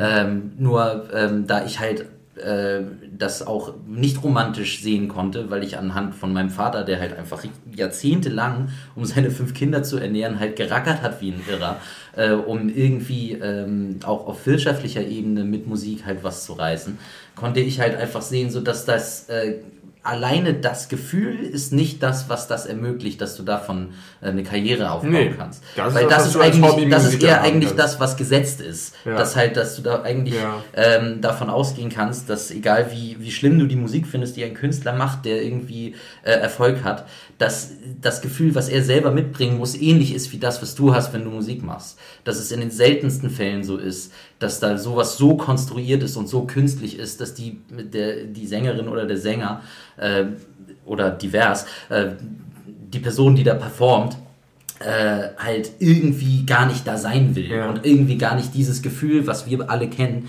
äh, auch nicht äh, in sich fühlt. Aber du hast es auch häufig genug gehabt, Phasen, in denen du gesagt hast, du machst zwar Musik den ganzen Tag, weil das dein Job, aber es gibt dir nicht das, was du eigentlich von Musik haben möchtest. Du hast ja diese, diese, Ähm, nee, das diese sind, zwei, das sind zwei unterschiedliche Dinge. Also, weil da, während du äh, zum Beispiel, ich habe halt auch in, in äh, früheren Jahren halt viel so Covermusik-Jobs Ja, genau. gemacht, also halt, ne, so einfach Auf Unterhaltungsmusiker, genau, auf der Reeperbahn. In, War auch ganz geil. Das mal ein schöner Abend. ist Ja, geil. genau darum ging es ja auch so. Während man das dann spielt, während man die Musik spielt, ist das super. Ähm, wenn man sich dann aber halt irgendwie die wirtschaftliche Realität äh, von dem, was da halt finanziell rumgekommen ist, oder halt auch von den Umständen, wie schwierig das manchmal war, diese Gigs durchzuziehen, so sieht, dann äh, ist das halt alles nicht mehr sehr romantisch. Ja. So, aber äh, dennoch Ja, ja. Äh, kann ich nicht behaupten, dass bei äh, wirklich jedem äh, auch bezahlten Job, den ich gemacht habe, wo ich mir vielleicht auch nicht aussuchen konnte, welche Musik ich spielen soll, äh, nicht trotzdem dieses Gefühl da war, weil das halt einfach in mir ist. So, Du hast immer noch Musik gemacht. ich habe es hat immer noch ja, was gegeben. Ja, auf, auf jeden Fall. Ja. Also das, weil das halt einfach so in, in der Natur der Sache liegt. So, so ob du halt für einen Auftraggeber Brot backst, aber du backst halt gerne Brot Ja. oder du backst es für dich selber, ist vom Ding her dann erstmal dasselbe. Äh, nur oft ist es halt so, dass wenn du in, in einem wirtschaftlichen Rahmen das Ganze machst, dass äh, es passieren kann, dass die Freude an der Sache dann halt irgendwie ein bisschen äh, verloren geht, wenn halt die Umstände, die außenrum sind, halt so ätzend und anstrengend Ja, ja. sind, dass das dann halt einfach Das nicht, dass es das nicht ausgleichen kann. Ja, ne? genau. Also so geil das ist auch eine Sache zu machen, wenn du halt merkst, irgendwie so, ey, es frisst Zeit, es frisst Nerven, es ist äh, einfach äh, nicht gut bezahlt oder so, dann merkst du halt einfach so, okay, das nagt halt an den Ressourcen, da kann halt die Überzeugung und die Ideo Ideologie das halt nicht ausgleichen. Ich wollte immer schon, wollte schon lange, ich habe Tim schon lange mal gesagt, dass ich gerne mal die Folge alles über Musik machen machen würde. Ja, Dann ich, das- sind wir mittendrin. Mittendrin, ist doch schön. Bitteschön. Das ist mein Geschenk an dich, Benny. Benno. Benno. Ich möchte noch mal ganz kurz, möchte noch mal ganz kurz auf was zurückkommen, wo wir noch gar nicht bei waren. Tim, wie geht es dir heute? Danke, danke Benno. Nach 42 Minuten. Äh, ja, mir geht's gut, danke. ich bin froh. Ich, ich lasse ich lass euch, euch mal so laufen. Ich finde das ganz spannend. Äh, auch weil ich dadurch Dinge erfahre, die ich noch gar nicht wusste, obwohl wir uns schon so lange kennen. Äh, letzten Endes kennen Benno und ich uns ja länger als wir beide, Benny. Richtig. Äh, das Ich kenne Benno auch länger als dich übrigens. Ja, Für wahr, ja, das stimmt. Ja. Ja, verrückt. Also Aber, eigentlich. aber das ist, die Länge ist da ja nicht wichtig, sondern die Intensität. Natürlich, das war jetzt auch keine Das Aussage stimmt. über irgendeine Qualität, aber es ist ja trotzdem äh, vielleicht eine interessante Information für die Leute da draußen, weil die denken immer, du und ich, Benny, wir sind ja so eine Einheit. Ja. Wir sind, man kann so eigentlich kaum auseinanderhalten. Schwierig. Das ist sehr Nur noch an der Haarlänge geht's. Ja, ja. Mittlerweile kann man uns gut an der Haarlänge auseinanderhalten. Äh, früher ging man mit den Löchern im Bart. Ja. Äh, das geht jetzt nicht mehr. Ich, also das ist witzig, weil ich die ganze Zeit eurem Gespräch gedanklich folge und auch Sachen dazu beitrage. Ich komme nicht so richtig dazwischen. Das hast du schon mal übrigens gesagt. Du hast mal irgendwann, ich war mal irgendwann, waren wir zu dritt bei dir Und äh, da hatten Benno und ich uns auch länger nicht gesehen. Und hinterher hast du irgendwie gesagt, ich habe irgendwie nichts geredet, aber ich fand es mega geil, euch einfach stundenlang zuzuhören. Und Tatsache, dass während ich sage, dass ich nicht dazwischen komme, du direkt eine Geschichte anfängst. Ja. Unter, unterstreich meine These. Perfekt, vielen Perfekt, Dank dafür. Wir klicken einfach auf eine Wellenlänge. ich bin hier, um soll dich zu man sagen? bestätigen. Äh, ich weiß gar nicht, ob wir nochmal über so ein paar äh, allgemeine Lebensdinge reden äh, sollen. Eigentlich finde ich, sollten wir das nutzen, dass wir jetzt auch mal äh, drei Einschätzungen zu Fragen des Lebens hören können. Vor allen Dingen, weil Benno, muss man ja sagen, so interessant das auch alles ist, was er zum Musikertum zu sagen hat. Benno kannst du zu jedem, jedem Thema, das wir bisher im Podcast besprochen haben, anpieksen und da kommt was bei rum. Oh, okay. Der Benno hat aus meiner Erfahrung nach zu allem was Gutes zu sagen. Ja. Manchmal äh, sagt er lange äh, Sätze und lange Monologe und relativiert sie mit dem Nachsatz, ja, eigentlich keine Ahnung. Auch sowas kommt vor und genau sowas brauchen wir in diesem Podcast. Klingt so ein bisschen wie ich, nur dass ich das mit dem keine Ahnung nicht sage. Ich habe mir eine äh, Sportfrage gestellt. okay, ich hole mir mal ein Bier. Und ich glaube, ihr seid die besten Ansprechpartner dafür, weil ihr viele Dinge wisst oder euch herleiten könnt. Und zwar, wie wird man Box-Vize-Weltmeister? Box-Vize-Weltmeister. Box-Vize-Weltmeister. Vize-Weltmeister im Boxen. Ich glaube, das gibt's in dem Sinne gar Doch nicht. gibt es, weil ich neulich äh, Kann ich dir sagen. eine Folge First Dates geguckt habe und da hat jemand sich vorgestellt, so was er so macht. Ja, er war mal Boxer und er war sogar dreifache Box-Vize-Weltmeister. Ja, weißt du wie? Ich habe ihr Ich, Moment. glaube, ah, ich weiß auch wie. Ich, ich habe daraufhin die These aufgestellt, dass jeder, der gegen den Weltmeister verliert, Box äh, Vize-Weltmeister sein Nein. könnte. Nee, nee. Und dann dachte ich mir, ich muss mich irgendwie mal prügeln mit Easy, Klitschko aber ich überlasse so. Benno die Auflösung. Also, äh, Das hilft nicht, der ganze von, von dem, wie ich das weiß, ist das ja irgendwie so ein, äh, es ist ja nicht so wie bei äh, Fußball-Weltmeisterschaften, dass es halt so ein Turnierding ist, sondern dass halt Genau. äh, Titelkämpfe äh, Genau. halt angesetzt werden und du musst äh, halt äh, quasi sowieso schon in derselben äh, Kategorie von äh, Gewichtsklasse. Gewinn, Gewichts, nee, aber auch von, äh, dass du halt äh, als äh, Herausforderer, wenn du den Weltmeister, den aktuellen herausforderst, musst du halt irgendwie das auch rechtfertigen mit irgendwie so, also ich könnte es nicht, keiner von Genau, uns könnte du das. auch nicht. Deswegen weil darfst das du nicht halt gegen Klitschko boxen. Und Genau. Klitschko ist auch nicht der amtierende Weltmeister. Ich kenne keine ist, äh, Box- keine Ahnung, das, Wer das, hat schon Ahnung vom Boxen? das, das, das äh, alles über Boxen, die nächste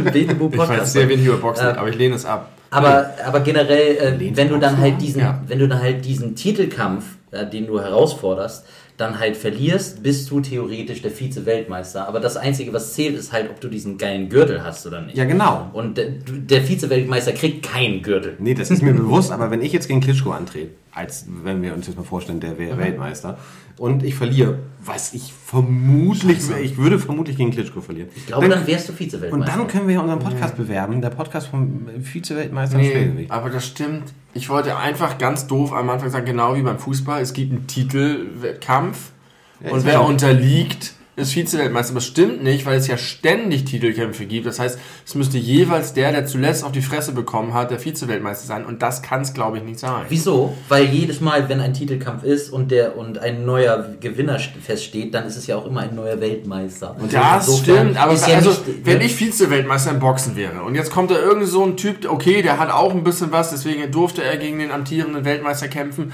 und der kriegt jetzt viel schlimmer aufs Maul als ich, dann fände ich es blöd, wenn mein Titel an den weitergeht. Ja, aber das Es ist ja kein Titel. Das ist, ich glaube, das Ja. ist halt das, was Ja, so ein bisschen beschönend ist. Titel. Von wegen, eigentlich äh, ist es nur die Kurzform zu sagen, der hat mal gegen den Weltmeister Verloren. verloren. Ja, aber das also ist beim doch. Fußball ja Also auch doch. so. Beim Fußball, aber ey, gut, Nee, beim aber Fußball beim hast Fußball du halt das du Halbfinale gewonnen. Ja, weil du das Halbfinale gewonnen hast. Und ich würde denken, wenn du den Titel äh, Inhaber, den amtierenden Weltmeister, herausforderst, musst du vorher irgendwelche anderen Leute auf die Bretter gelegt haben. Das weiß ich nicht, wir wissen halt zu wenig über Boxen. Sehr aber du wenig. hast auf jeden Fall nicht das äh, ganze Turnier durchgespielt und hast nur gegen Weil es kein Turnier gibt. Und das würde ja bedeuten, was du gerade gesagt hast, dass es so ein, so ein, so ein Türsteher vor dem Weltmeister gibt, den du erstmal so suckert bei Genau, Street Fighter, den du bei erstmal äh, besiegen musst, Ja. bevor du gegen den Weltmeister antreten Das ist nicht so. So ist es ja auch nicht. Glaub Ich glaube, Boxen ist insgesamt einfach super dubios. Alles daran ist, es ist kein ernstzunehmender Sport. Ich weiß nicht, ob man das. Da wird athletisch, und aus, getürkt. Aus athletischer Sicht würde ich das nicht unterschreiben. Aber das, das, das System sozusagen, das, das Ranking-System, wie, das, wie die Kämpfe zustande kommen, da spielt doch ganz viel Verbindung, Geld, Promotion, da wird doch ganz, ganz schlimm im Hintergrund gemauschelt. Ja, schlimm, ne? Das ist fast wie beim Fußball. Schlimmer! Ich würde sehr gerne mal gucken übrigens viel die, mehr Augen drauf. die Folge alles über Wrestling machen. Nur mal so ein Reminder für die Zukunft. Okay. Da kann ich viel zu Da erzählen. bin ich mal zur Au- Ausnahme stumm. Außer, dass ich viele interessante Fragen stelle und In Inkohärenzen aufdecke. Interessante Fragen. Habe ich interessant gesagt? Hast du gesagt? Ja, Interessiert, würdest du sagen. Ganz kurz mal im Kontext. Hast du vielleicht recht. Äh, heute, Ja, ist, du hast recht. heute ist Samstag, der 17. April, 21.21 Uhr. Nur so, falls ihr das hört. Tim schafft immer gerne Kontext in unseren Folgen, um den zeitlicher äh, Leuten zu Kontext ist sagen, wo wir gerade sind. Falls morgen Angela Merkel stirbt und wir nicht drüber reden und die Leute verwundert sind darüber. Immer musst du Angela Merkels Tod Da haben wir das du angefangen, glaube Wir könnten auch von Nein, Prinz Philipp. Heute war Prinz bitte. Philipps Ja, Beerdigung. richtig. Prinz Philipp ist heute äh, zum letzten Mal zum Buckingham Palace geschleppt worden.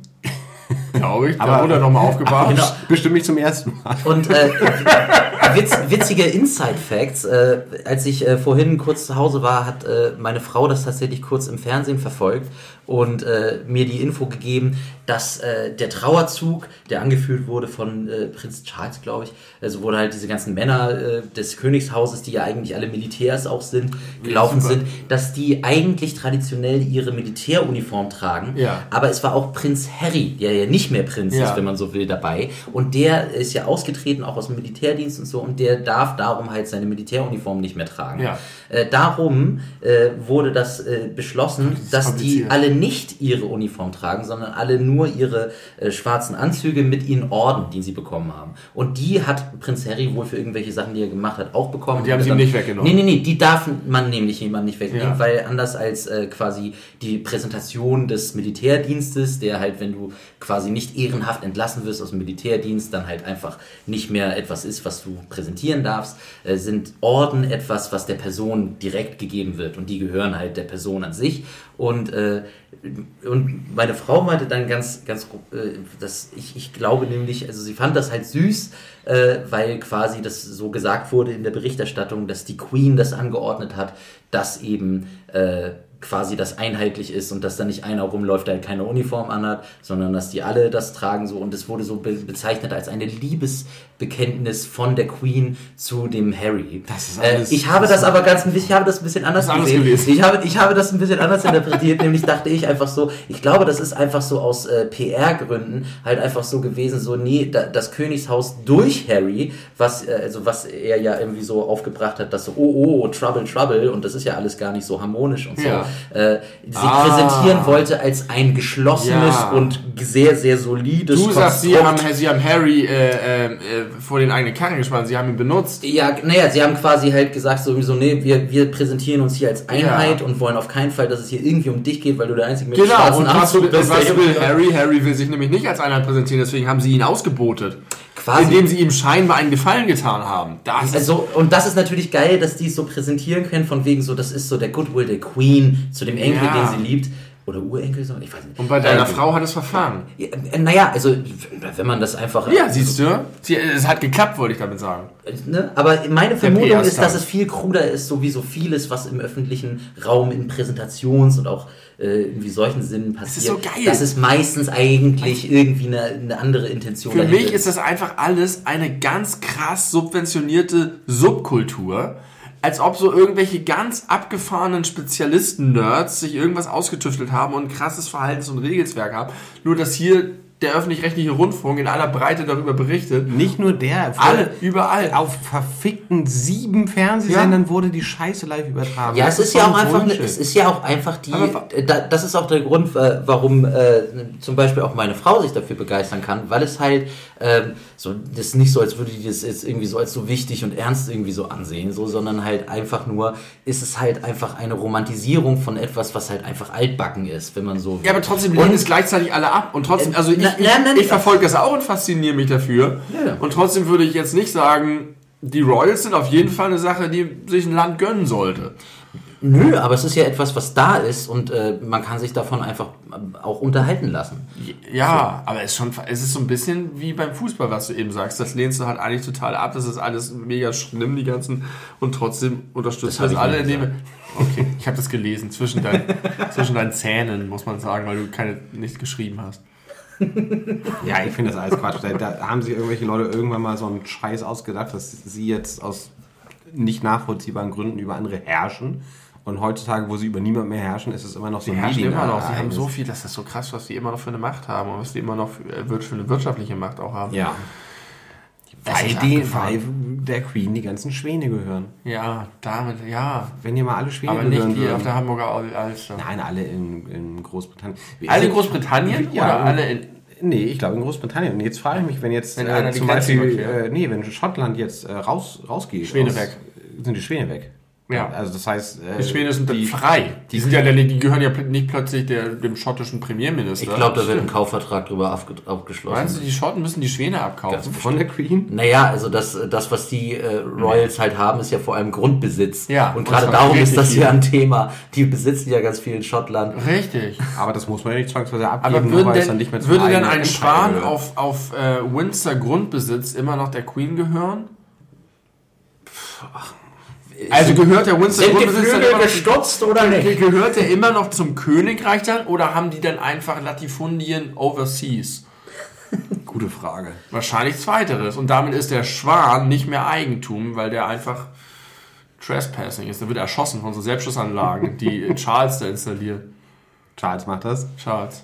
Weil er so Charles verbittert ist, Ja. dass er niemals als König äh, in die Geschichte eingehen wird, weil seine Mutter ewig lebt. Naja, man weiß ja nie, ne? Also es ist ja ähm, ein äh, gängiges, also was heißt gängig, aber es kommt ja sehr oft vor, dass wenn äh, der eine Lebenspartner äh, halt stirbt, dass äh, die bessere Hälfte dann Ja. halt sehr schnell nachfolgt. Das stimmt, aber ich also, habe den Eindruck, dass die Queen relativ eisenhart und unabhängig von allem ist. Man hat jetzt auch in dem Zuge dieses Todes von Prinz Philipp auch so viele alte Aufnahmen von, von der Queen gesehen aus den 90ern, wo man dachte, die war da schon echt alt. Ja, Und die Ja. ist einfach immer noch da. ja. Das ist schon Der beeindruckend. Typ, den sie neulich ge... Ist sie eigentlich geimpft?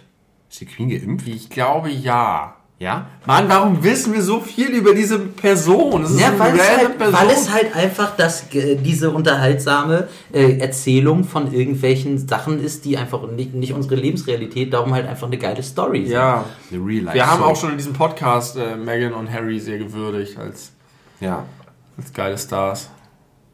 die sie ja offensichtlich auch sind. Wo da stundenlang oder, äh, oder ewig diskutiert wird, was Megan in, im Interview für ein Kleid trägt und was das aussagt, weil es ein sehr ähnliches Kleid wie irgendeine andere Royal Frau vor 40 Jahren, die auch irgendwie sich ein Ja. bisschen gegen das Königshaus gestellt hat. glaube ich, auch schon mal gesagt. Es gibt halt einfach Leute, die von Beruf diese Familie begleiten Ja. und verfolgen und darüber reden, über, über das Kleid. Und es gibt Menschen, Job. die vom Buckingham Palace Blumen niederlegen und Das habe ich gedacht. Die weinen. Das habe ich gedacht, wie viele Blumen für Prinz Philipp niedergelegt wurden und wie viele Blumen dafür abgeschnitten sind. Und also, also der, der, der Tod dieser Men Mengen an Blumen für einen Menschen, der nicht nur tot ist, sondern sich auch lebendig dafür nicht interessiert hätte.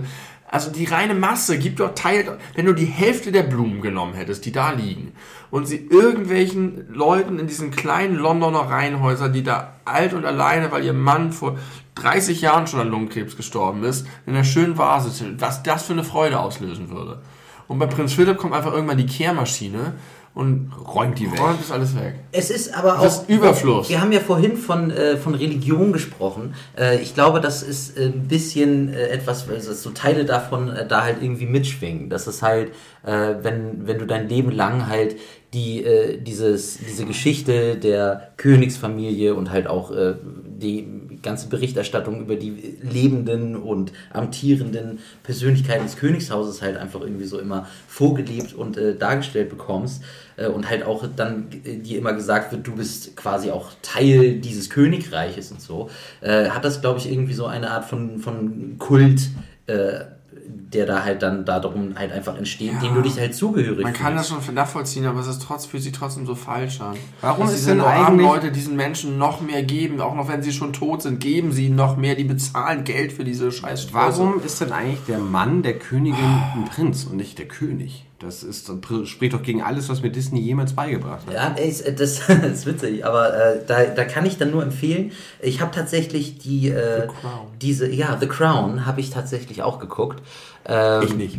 Und äh, da werden diese ganzen Sachen erzählt. Da wird halt auch ein bisschen äh, auf jeden Fall auf dieser ähm, halb fiktiven ähm, Erzählweise über äh, die Queen dann halt so ein bisschen klar, was äh, eigentlich im Kontext des äh, sehr traditionsbewussten und äh, altbackenen äh, Königshauses halt die eigentlich alles für Sachen gemacht hat, die eher revolutionär waren, die tatsächlich sie als eigentlich eine ähm, ja eigentlich ihr das Label moderne Frau halt tatsächlich total äh, äh, zukommen lassen. So im Sinne davon, dass sie sich halt, weil sie äh, in der Zeit, in der sie war, halt einfach Königin geworden ist, halt über bestimmte Sachen hinweggesetzt hat und Sachen durchgedrückt hat, damit äh, zum Beispiel der, ihr Ehemann halt irgendwie einen Status bekommt, der ähm, irgendwie, ja, ihn irgendwie ein bisschen höher stellt als andere, damit er einfach nicht nur der Ehemann der Queen ist und keinen Status hat.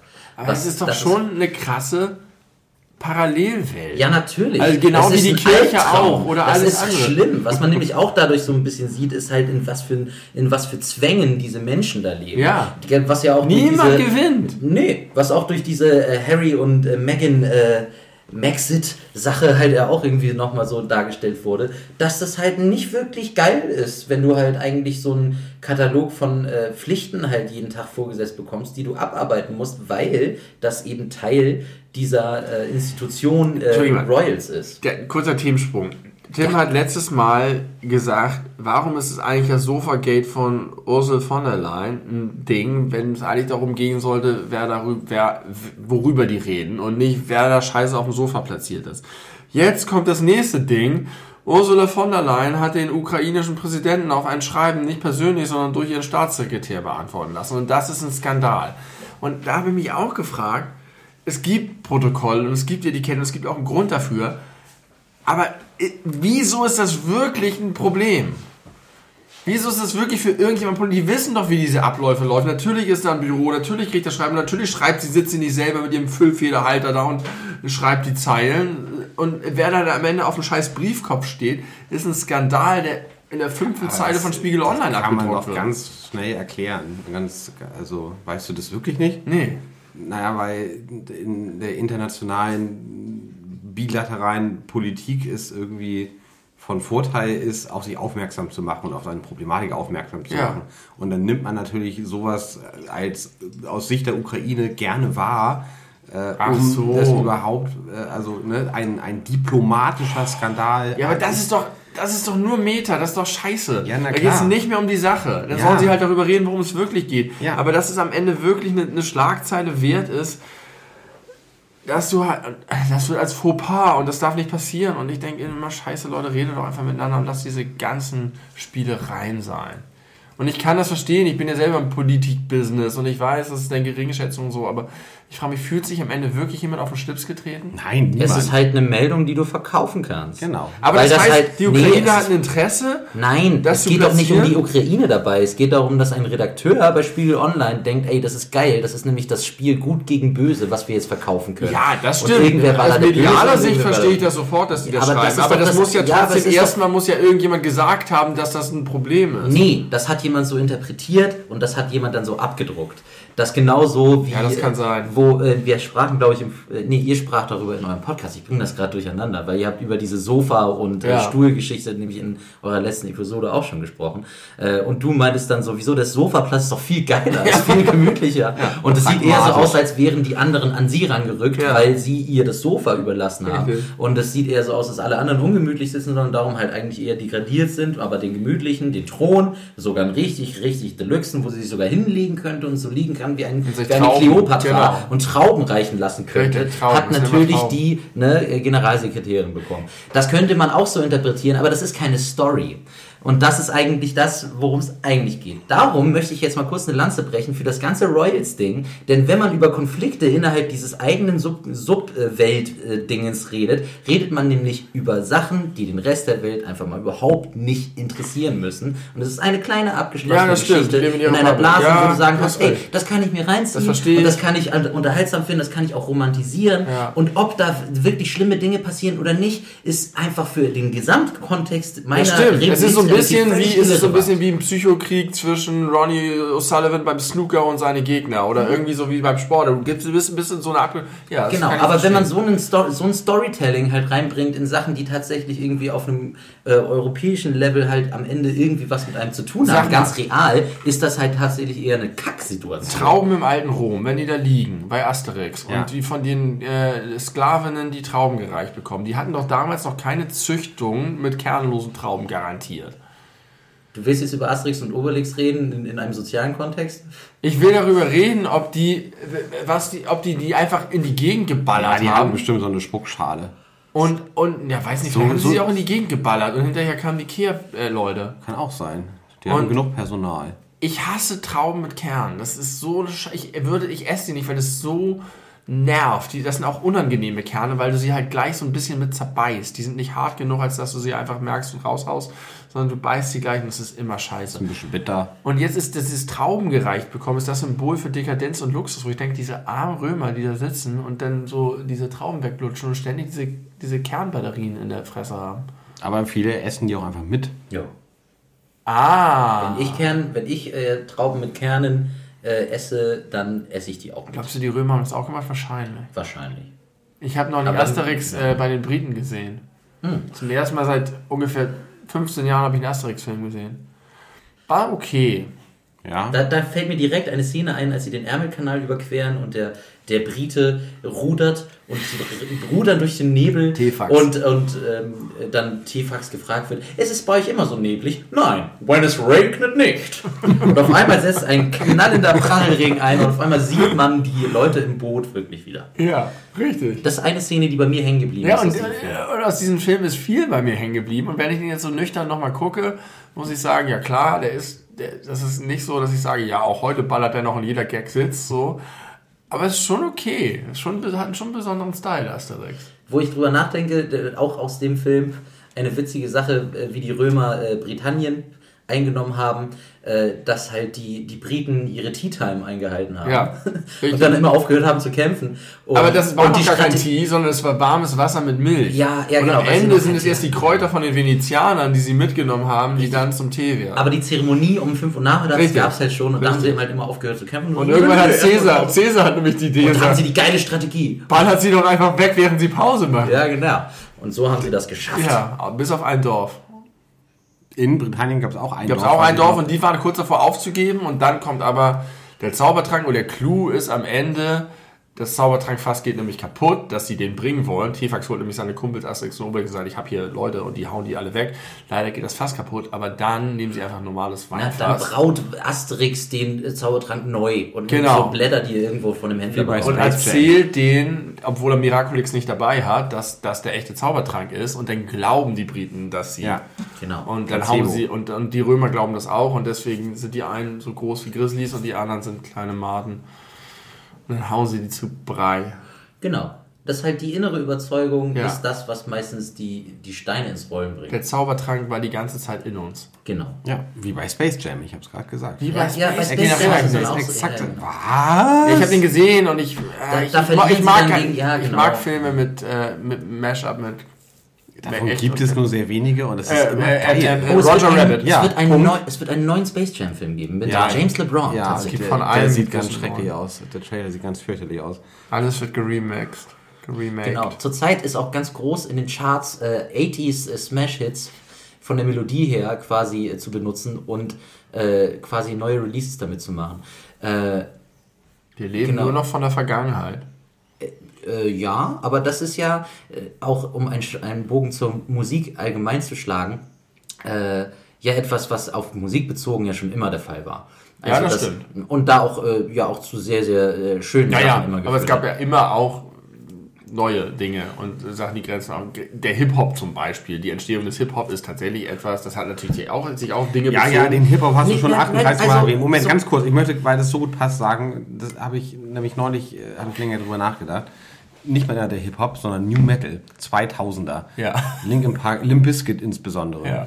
Äh, ich habe mir neulich äh, Chocolate Starfish And the Hot Dog Flavored Flavored Water. Water äh, Bring it on! das, das, das Platin-Durchbruchalbum von Limp Bizkit angehört. War nicht das Durchbruchalbum Significant Other? Ja.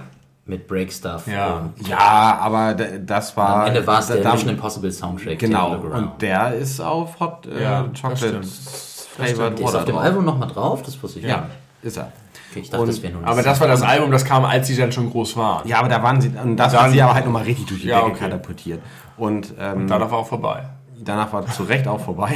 Noch lange nicht, bei Weitem nicht. Na gut, aber in den, in den Sphären erfolgstechnisch, Ich wo sie zumindest nicht mehr wahrgenommen, das Nee, das Behind Blue Eyes Cover, Ja, Ach, das stimmt. War dann ja, das stimmt, das war wahrscheinlich ihr erfolgreichster Song von allen. das äh, kann gut sein. ja. Kann gut sein. Aber auf jeden Fall habe ich so darüber nachgedacht, gerade bei, bei äh, My Generation, Ja. dass das Mein Lieblingssong von denen übrigens, auch wenn ich die Band nicht so sehr schätze, aber dieses, dieser Song ist Killer. Genau, weil geil. er genau das Und Gefühl der beschreibt der, der Generation, die sie angesprochen haben und äh, die sie ansprechen wollten und es auch geschafft haben. Nämlich das, was irgendwie zehn Jahre vorher Nirvana gemacht hat, äh, mit...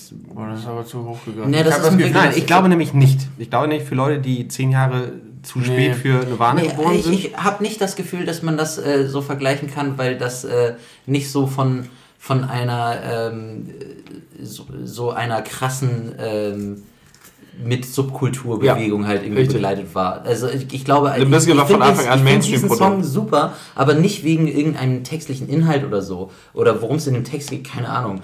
So äh, weiß ich wirklich gar nicht, aber halt einfach nur die Energie, die dieser Song hat und so und halt alles, wie das aufgebaut ist, so es hat so eine Kraft.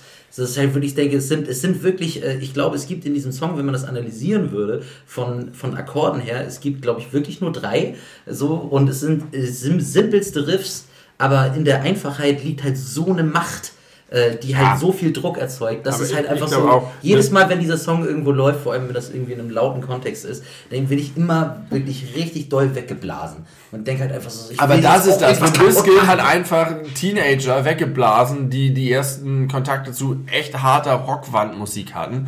Und Nirvana war halt eine, wie du sagst, eine Subkulturbegleitung, die viel mehr Substanz für die Leute, die das gehört haben, die das, die sich damit beschäftigt haben, für die das, der, der Tod von Kurt Cobain war halt für die Leute einfach, wenn Fred Durst dann gestorben wäre, wäre das, hätte das nicht halb so resoniert. Na, es hatte Nein. vor allem viel mehr ein Momentum, was sehr viel mit äh, Teenage-Angst und sowas zu tun hatte, was bei Nirvana halt äh, äh, hingehauen hat. So. Was da also ineinander gegriffen hat. Nicht, dass das die Intention Ja, gewesen aber es von der war ja, eine, so, das aber- war ja logischerweise eine andere Generation, die in einem, einer anderen Welt aufgewachsen Ja, das- ist. das bei, jetzt, will ich auch mal Ja, ganz kurz. Meine Güte. Ja, bitte. Verzeihung. wir sind uns beide bewusst, dass wir sehr, sehr viel, viel reden. Verzeihung. Tim, Wie geht's dir? Wie geht's dir eigentlich? Was ist denn der Kontext eigentlich? also, bei äh, der Generation, die irgendwie durch Nirvana geprägt war, dieses Grunge, dieses Here we are now Entertainers, wir haben das, was Tyler Durden sagt, wir haben keine große Depression, wir wissen nicht wohin mit uns und unserer Energie und äh, es gibt gerade nicht den großen gesellschaftlich umfassenden Konflikt, in den wir uns irgendwie reinversetzen können. Und damit können wir nicht umgehen, weil wir sind geprägt von einer Gen- Generation Vietnamkrieg und so weiter und so fort, die irgendwie immer eine große Aufgabe hatten, ein großes bestimmtes Weltbild hatten und es fängt jetzt so an, längere weltweite Friedenszeit, bla bla bla bla. Und jetzt äh, Here We Are Now Entertainers. Und dann, zehn Jahre später oder acht Jahre später, keine Ahnung, wann das genau kam, ähm, kommt Limp Bizkit und sagt, äh, My GT Generation, we don't give a fuck. Und wir geben keinen Fick auf irgendwas, uns ist alles egal. Äh, uns beschäftigt nicht, nichts immanent. Es gibt keine große Weltdepression, die uns in unserer äh, Entwicklung beeinträchtigt. Und deswegen sind wir jetzt irgendwie auch ein bisschen so die Partygeneration, Punk-Party. Aber das ist uns irgendwie auch nicht genug. Und deswegen müssen wir das auch wütend und heftig rausschreien. Und danach Ja, kam ja die kam ja Emo. Aber ich, hab, ich sehe einen Punkt insofern, als dass die Generation eine völlig andere war. Das heißt, ähm, ich glaube nicht, dass dieselben Leute, die Nirvana gehört haben und das total mitgegangen sind, dass die zehn Jahre später geboren. Limp Bizkit-Hörer waren. Die haben sich andere Sachen gesucht. Aber trotzdem ist Limp Bizkit schon ein Ausdruck mit auch diesem Song einer Generation, ich sag mal prä 11. September vielleicht, ja, von Jackass, Dosenbier, Genau, wir genau, sind nicht politisch, wir haben Spaß, wir Fick wollen alle alles, gut vom Leben, Tony Fick Hawk auf alles, aber trotzdem ein bisschen harmlos und zahnlos und einfach auf Fun aus. auch mehr oder weniger. ideenlos. Also Ja. das, das, das äh, sind wir eigentlich. Wenn man diese beiden Sachen vergleichen will, muss man, muss man so ein Das ist bisschen, unsere Generation. man muss da so ein bisschen äh, schon unterscheiden, äh, dass halt, sagen wir mal, ein, aus jetzt musikanalytischer Sicht oder wenn ich das mal so als Songwriter betrachten würde, ist halt, äh, wenn es jetzt um äh, äh, äh, wie hieß der Song jetzt von Nirvana? Ähm, Smells like Smells Like Teen Spirit geht im Verhältnis zu dem, was transportiert wird in dem Song My Generation, über den wir gerade reden, oder Generation X, ähm, ist es halt äh, einfach eine große Sehnsucht und Frustration, die halt in Teenage äh, Smells Like Teen Spirit äh, dargestellt wird, die halt einfach irgendwie sowas ist wie von wegen so, so ich so, lass ich ah, ist alles scheiße so äh, und halt einfach eine Sehnsucht nach mehr. Äh, bei äh, dem Generation X Song von Limp Bizkit ist es halt einfach irgendwie so, ihr könnt mich einfach alle mal. Ja. das ist halt von der Haltung her äh, tatsächlich ein sehr viel abgeschlosseneres Statement. So von wegen so, so, so ja, ich, ich bin hier so und so, ja, you don't give a fuck about me, I don't give a fuck about you, so. Und bei dem, äh, äh, bei der äh, Smells Like Teen Spirit Sache ist es von, von der inhaltlichen Ebene halt viel mehr so von wegen so, Alter, ich weiß nicht wohin mit mir, aber ich muss ja hier sein, ich habe mir das nicht ausgesucht und jetzt mach was. So, und jetzt, jetzt ignoriert mich nicht. Und das ist ein, eine viel, viel stärkere Message. Ja. Das ist das- ich- das war die da- das ist mir ja vollkommen klar. Ich meine, ich will das ja gar nicht inhaltlich beziehungsweise äh, von der Qualität her vergleichen, sondern einfach nur, dass das jeweils die Ja. aktuelle Jugendgeneration Widerspiegelt. sehr Na, das, gut das, wiedergespiegelt das glaube hat. ich eben nicht. Das glaube ich Aber, nicht. aber, aber, aber was ist denn eine Entsprechung für Smells Like Teen Spirit zehn Jahre später? Also die Frage ist, hatte diese Generation überhaupt irgendwas? Oder ist die Generation vielleicht viel mehr sorgenfrei gewesen und scheißegal und auf Fun, weil es halt einfach die Generation viel weniger Probleme oder auch soziale Reibungspunkte hatte? Das ist ja dieses Kraftclub-Ding mit, äh, wo, wie soll man rebellieren? Wir haben ja nichts. Wir sind Ja, halt einfach, unsere weil Eltern unsere Eltern sind Kumpels, wir. alles ist gut, es geht uns gut. Wo? Überall, wo wir hinkommen. Das unsere kommt Eltern jetzt, vielleicht kommt jetzt endlich mal wieder eine Jugendkultur durch die Corona-Scheiße, keine Ahnung. Weiß ich nicht. Also diese Sachen sind ja nicht äh, planbar. Also Nö. die, die ergeben sich ja durch verschiedene ähm, soziologische und äh, Welt Außer große Musik, und Musikproduzenten. Aber die man ja auch meistens erst im Nachhinein äh, richtig Ja, genau. einordnen kann. Richtig. Äh, hier, interessanterweise ist das Album Nevermind ja schon ein Jahr raus gewesen, bis überhaupt äh, dieses, äh, dieser ganze Hype um Ja. Smells Like Teen Spirit entstanden ist. Ja. Also das ist ja auch nicht einfach so von jetzt auf gleich passiert Mhm. und es äh, konnte gut promotet werden und es gab da irgendwie äh, große Deswegen große Annahme dieser ganzen. Sachen. Ähm, und naja, sowieso hat sich die ganze Also, ich meine, das ist, die haben den, den Soundtrack zu Mission Impossible, das ist halt einfach ein dickes Corporate Ding gewesen im Biscuit. Aber ich weiß trotzdem, was du Ich will die meinst. Bands nicht Ich miteinander vergleichen und auch die Songs nicht Ja, miteinander ich verstehe. vergleichen. Nee, aber sie du willst, dass eine ähnliche Funktion hatten. Ja, aber ich glaube, da ist, da, das stinkt halt äh, der Limp Bizkit Song halt von der Reichweite, die das hatte oder dem Das stimmt. Momentum, den das aufgebaut hat, total ab. Ich glaube, dass das, äh, Ich glaube, für niemanden ist My Generation so wie für viel, sehr, sehr, sehr viele Leute Smells Like Teen na, das will ich nicht unterstellen. Ich glaube, das kann man, äh, das, das wäre jetzt ein bisschen anmaßend, das irgendwie behaupten zu können, weil das bestimmt Leute gibt, die das privat genauso empfinden, wie Ja, du das okay. sagst und für die das genau das war, was du Ich beschreibst. kann mir Tim. das gut vorstellen. So, und das ist ganz bestimmt so gewesen, weil äh, ich meine, äh, das äh, kann- man ja jetzt nicht äh, sagen, was halt bei Leuten halt irgendwie so eine emotionale Reaktion hervorruft und was nicht. Äh, nur äh, ist halt äh, so eine Sache nicht außer Acht zu lassen, nämlich dass halt die äh, Musikindustrie oder die Verbreitung von Musik zu dem Zeitpunkt, wo es Nirvana gab und dem Zeitpunkt, wo es Limp Bizkit gab, halt eine völlig andere war. Nämlich, äh, dass halt zu dem Zeitpunkt, wo Limp Bizkit Sachen verändert hat, äh, Quatsch, äh, ver- veröffentlicht hat. Ähm, Verändert haben sie nicht. Nichts. Ich würde, das, das würde ich nicht mal sagen. Bestimmt haben die auch äh, Leute inspiriert zu irgendwelchen anderen musikalischen Sachen oder so. Aber äh, dennoch äh, war das halt in, in Anfang der 90er bei, äh, bei Nirvana halt äh, eine Zeit, wo es halt, äh, es gab MTV und es gab glaube ich schon VH1 und es gab das Internet nicht in einer Form, wie es das schon gab, wie äh, in der Zeit, als Limp Bizkit Sachen Ja. released hat. Und die und, Musik- vor, und vor allem dadurch, und das darf man nicht unterschätzen, durch halt die Möglichkeiten des Internets auch schon um die 2000er rum, gab es halt einfach auf einmal eine viel, viel, viel größere Möglichkeit, Sachen zu entdecken. Und auch viel, viel mehr Kanäle, auf denen Leute zugeballert wurden auf einmal mit Dingen. Ja. So, da Ja. gab's, ich, ich glaube, da gab es MySpace auch schon.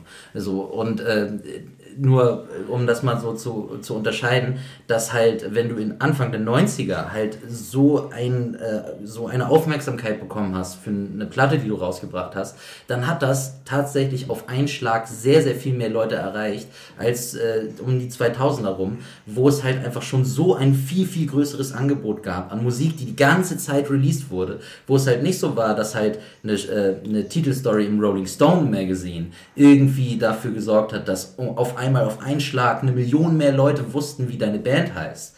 Das war halt da schon nicht mehr so. Das heißt, ähm, ähm, Natürlich waren dann halt einfach so die Verteilungswege weniger, aber halt auch die Konkurrenz, um halt überhaupt in diesem, in diesem äh, Business stattzufinden, war halt viel größer. Weil es gab halt nur ein Rolling Stone Magazine und es gab nur ein MTV. Und da musste man dann halt natürlich unter den vielen Bands, die es damals schon gab, halt einfach sagen, was ist jetzt das interessante Thema, was ist jetzt das, was wir hier spielen.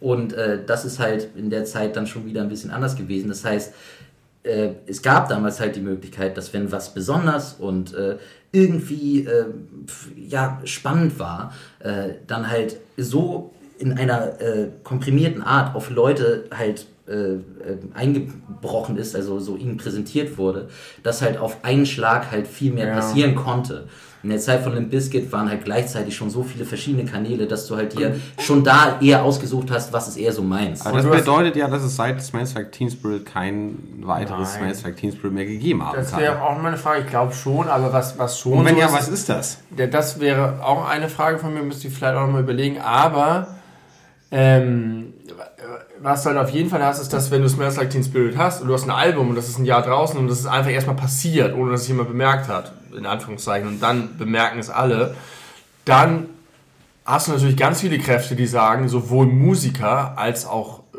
Plattenfirmen, das wollen wir recreaten. Wir wollen das auch ja, haben. Genau.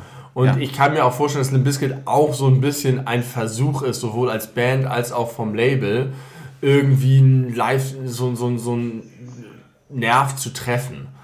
Und aber so wirkt es auch und, und schon ein bisschen gezielter. Keine Ahnung, ich weiß, ich kenne zu wenig, ich weiß zu wenig über die Geschichte von Limp und vielleicht ist auch dieser ganze Vergleich, den wir hier sehr weit ausdehnen, ein bisschen zu, zu hart. Aber trotzdem beschäftige ich mich schon länger, dass ich das Gefühl habe, wenn ich immer so Festival äh, äh,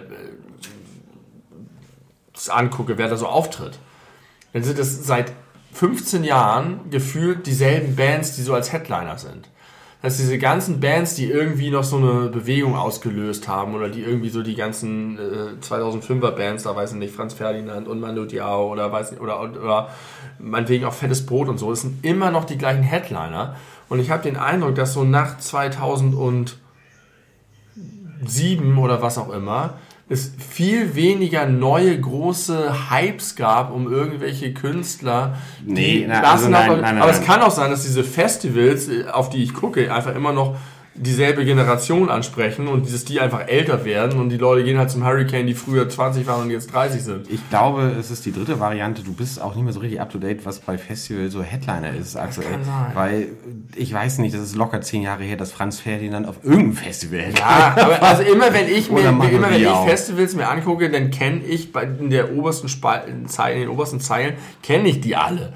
Und das finde ich ist ein schlechtes ja, das Zeichen. Sind doch heutzutage voll oft irgendwelche Trap-Superstars und, und äh, Also weiß ich nicht, ich habe das Gefühl, es gibt nicht die Art von Jugendkultur, die es in den 70er, 80er, 90er, 2000er Nein, Jahren gab, das hat sich irgendwie wenig fortgeschrieben. Nee, das kann man aber auch erklären mit, äh, mit dem tatsächlich, darum war das eigentlich ein, ganz gutes Thema, mit äh, dem Vergleich zwischen äh, Nirvana und äh, Limp Bizkit, weil eben das Internet unglaublich viel verändert hat für die Musikindustrie. Es ist individueller, es ist so diversifizierter. Ja, es ist total so. Es ist, äh, es gibt halt einfach äh, nicht mehr die Gatekeeper, die halt ja. sagen, das ist jetzt der heiße Scheiß, sondern es gibt ganz, ganz okay, viele Möglichkeiten. Aber gibt es nicht ein Bedürfnis in der Generation, einen kollektiven heißen Scheiß zu haben? Aber dieses Erlebnis zu haben, haben zu geil, da ist das große neue Ding Franz Ferdinand und alle gehen hin ja, aber heutzutage ist halt das große neue Ding 187 Straßenbande und, und Capital Bra und äh, Capital Bra ist doch schon zehn Jahre alt.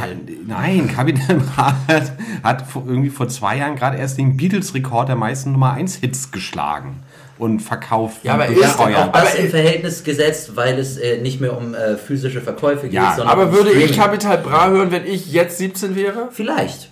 Ja, Weiß vielleicht. man nicht, aber das ist ja auch sehr Also- hypothetisch. also die du wärst Leute, ja auch nicht die- derselbe wie jetzt. Nein, aber, aber, Also aber es gibt ja Entsprechungen. Es gibt ja Entsprechungen zu Leuten, die aus einem vergleichbaren Elternhaus kommen, die vergleichbar sozialisiert sind, die äh, damals, als wir in dem Alter waren, diese ganzen Dinger groß gemacht haben und die Hypes erzeugt haben. Und was hören diese Leute heute als Substitut? Capital Bra, Yassin, äh, Audio 88. Also es gibt das, sagst du. ja, Nee, natürlich es- gibt es das, es, aber es halt gibt anders. das halt einfach viel, viel, äh, ähm, in viel, viel individuelleren Kanälen. Wir äh, reden ja seit äh, Social Media gerne über Blasen. Wir leben, äh, was äh, unser Musikgeschmack äh, betrifft, halt, äh, wir haben so eine Schnittmenge, in der wir drei uns bewegen, wo wir Sachen halt alle geil finden. Jeder von uns hat aber auch noch für sich nur Sachen, die findet er geil. Ja. Und, äh, und wenn Wir schleppen viel Vergangenheit mit uns mit. und wie, ja, genau, so Jeder. wie, so wie jeder. Wir sind halt alt genug, dass wir halt einfach jetzt über ähm, bewusst tatsächlich zwei Jahrzehnte reden, in denen wir Musik gehört haben und das auch wirklich wahrgenommen haben. Ja. So, ne? Also seit wir 15 sind, finden wir Bands gut und finden Songs gut und das auch äh, entschieden und auch ausgesucht. Ja. So, und äh, jetzt mittlerweile äh, kannst du halt einfach rausfinden, so, ja, das gefällt mir und das gefällt mir nicht. Und ähm, vielleicht gefällt mir einfach Rockmusik halt nicht so sehr, aber ich finde halt irgendwas, was halt im Hip-Hop-Genre ist und oder im, im Rap-Genre, das ist ja auch interessant, weil wenn du da drin bist, ist es halt schon ein großer Unterschied, ob du 187 Straßenbande gut findest oder ob du Audio 88 gut findest, was schon wieder so viele, so zwei Welten sind, die so unterschiedlich sind, wie sie nicht anders sein könnten. Ja. So, das Einzige, was, äh, was ähnlich ist, ist, dass es halt auch, es ist ein Beat und jemand macht dazu Sprechgesang oder Rap. So, aber ansonsten sind es komplett unterschiedliche Aber gibt es das trotzdem, dass ich jetzt im echten Real Life, wenn jetzt kein Corona wäre, die Leute optisch unterscheiden würde und ich würde durch die Schanze gehen und sagen, ah, da sind die Leute, die das und die gehen zum Konzert von Bull und du hast so Lifestyle und Gruppen und so. Äh, das, da bin ich halt einfach zu alt für, um das Ja, sagen zu können. weiß ich auch nicht. Also, Oh, weil, wir sind raus. ey. Ja, d- was das betrifft, sind wir halt raus. Wir sind halt nicht die, wir, wir, also wir sind nicht die Generation, die jetzt Sachen irgendwie kreiert, die halt. Nein, halt aber, aber zumindest erkennen können. Also, weißt du, wenn ich früher in der Schanze war, konnte ich genau sehen, der hat äh, so eine Jeans und hat so einen Haarschnitt, der geht jetzt garantiert gerade zu dem. Früher wusste ich, heute finden die und die Konzerte in Hamburg statt. Und wenn ich durch die Stadt gelaufen bin, konnte ich genau sagen, wer gerade zu welchem Konzert geht. Ah, weißt du was? Das finde ich aber gut, dass das so ist. Weil es eine Sache gab, die ich äh, auch schon als Jugendlicher am Musikmachen richtig doll geschätzt habe, weil man in, in der Pubertät und in jugendlichen Jahren ja sich viel damit auseinandersetzen musste, gelabelt zu sein, als Ja. du siehst so und so aus, du bist bestimmt so und so. Ja. Und halt irgendwie,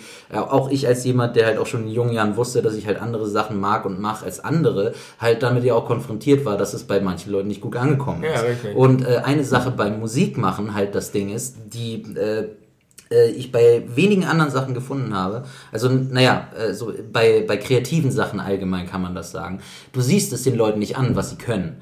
Du kannst äh, schon sagen, okay, da ist, da ist jemand, der ist halt irgendwie gut, der ist äh, sehr sportlich, so, der Geil. ist bestimmt ein guter, der ist bestimmt ein guter Sportler, weil halt einfach die Physis das vorgibt. Da ist jemand, der ist sehr, sehr gut gekleidet, der k- kauft sich, äh, der hat irgendwie so Markenklamotten an. Okay, der ist an, bestimmt irgendwie finanziell besser aufgestellt als ich. Wenn es ums Musikmachen ging, konntest du niemals wissen, nur wenn du jemanden anguckst, was der kann. Und das fand ich immer super, weil es viel, viel authentischer war, wenn du es rausgefunden hast, dadurch, dass du gesehen hast, was jemand Und du macht. meinst, das ist heute vielleicht mehr der Fall? Das fände ich richtig Aber geil. was du ja eigentlich Wenn meintest, Benny, ist, sind ja diese, diese Codes, die, Ja. die, äh, diese, die Ich hab man die ja auch nie mitgemacht. Nee, nee, Aber richtig. ich kannte sie d- halt. Dass man, dass man Ja, sie aber das ist doch super, weil es halt ein Ja, ich fände das toll. Freiheit Das ist. würde auch passen zu dem, was wir schon häufiger gesagt haben über diese Generation, dass sie vielleicht ein bisschen, individueller ja, und selbstbestimmter. ja, und sich nicht so steuern lässt Du, das ist halt ganz spannend, wenn ich, ich war neulich im Studio und wir haben ähm, was aufgenommen mit ähm, meinem, meinem Neffen, der ist äh,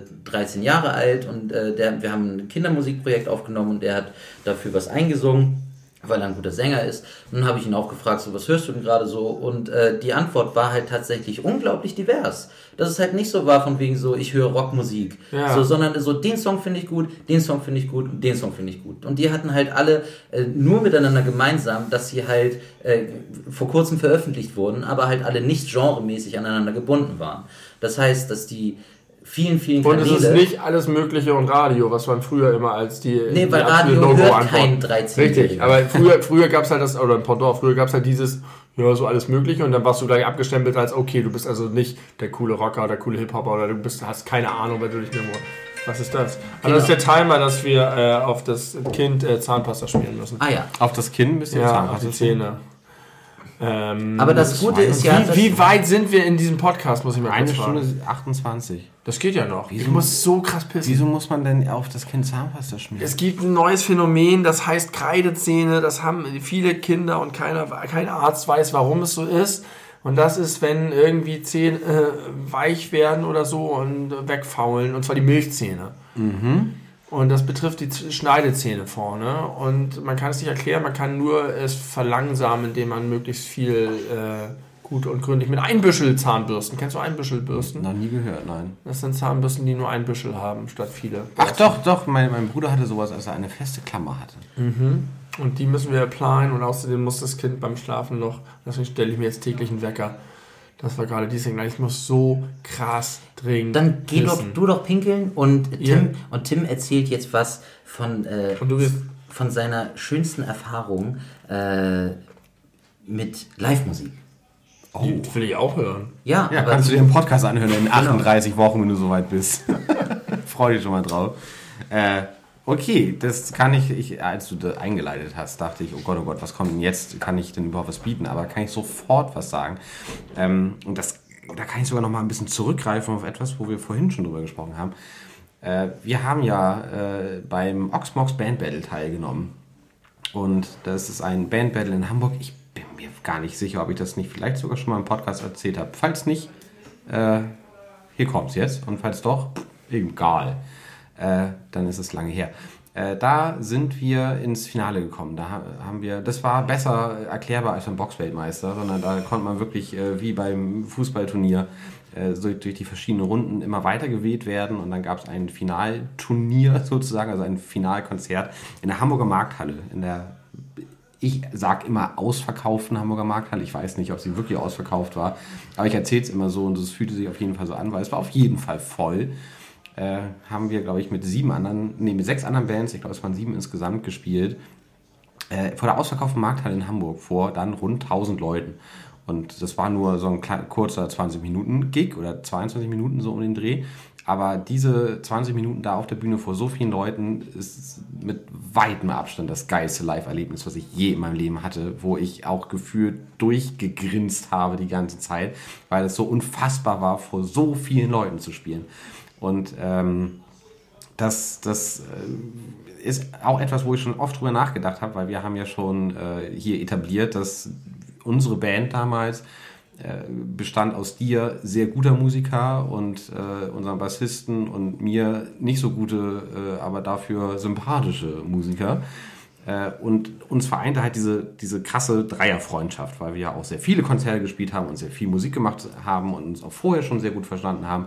Und wir sind, äh, trotz dessen wir auch in diesen ganzen Vorrunden im Durchschnitt nicht die besten Musiker waren. Bei weitem nicht. Ich war, glaube ich, nie irgendwie der beste Schlagzeuger und äh, unser guter Freund Kai war nie der beste Bassist und trotzdem sind wir immer weiter gewählt worden äh, von diesen Juries und Publikumsentscheidungen. Und ich glaube, das hat einfach damit zu tun, dass Konsumenten von Musik, von Live-Musik, nicht primär darauf äh, abzielen, eine technisch sehr gut dargebotene Show zu bekommen, sondern eine gewisse Energie zu spüren und eine, ein, ein Erlebnis zu haben und teilzuhaben an sehr positiven zwischenmenschlichen Interaktionen. Und wir haben das ja bisschen Vorbild, Vorbild die Ärzte, so wie ich es damals wahrgenommen habe, auch ja auch viel auf der Bühne miteinander geredet und kommuniziert und halt nicht nur den Fokus komplett auf die Musik gelegt, sondern auch so auf Entertainment zwischendrin.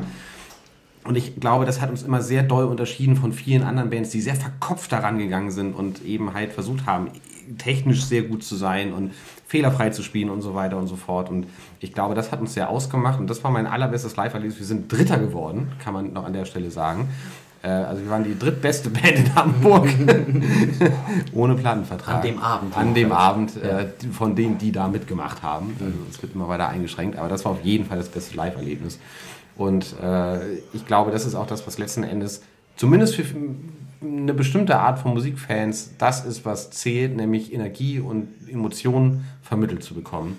Und gar nicht, dass das alles perfekt läuft, was da auf der Bühne passiert, sondern dass dieses Menschliche und deswegen bin ich auch bis zum heutigen Tag so ein großer Fan von dieser Band Kraftklub, weil das, was diese Band, obwohl die super durchgeplant ist mit ihrem Outfits, mit ihren Shows, mit ihrem Layout von ihren CDs und alles passt und es gibt Hosenträger mit Kraftklub, bla bla bla, also alles durchkommerzialisiert auch. Aber trotzdem macht die Musik und auch wenn die Jungs live spielen, den Eindruck, als wären die halt super authentisch.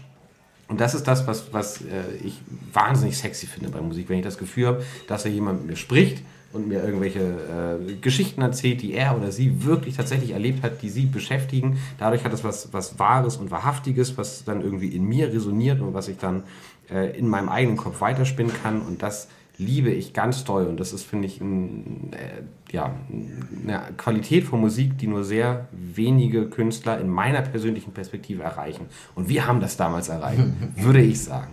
Ja, das, das ist bestimmt wahr. Also, äh, dass halt ähm, wir da bei jetzt auf das Konzert bezogen, dass halt äh, genau das hinbekommen haben, was du sagst, nämlich halt äh, einen, einen speziellen Moment zu kreieren ja. für die Leute, die da waren und sich das angeguckt haben.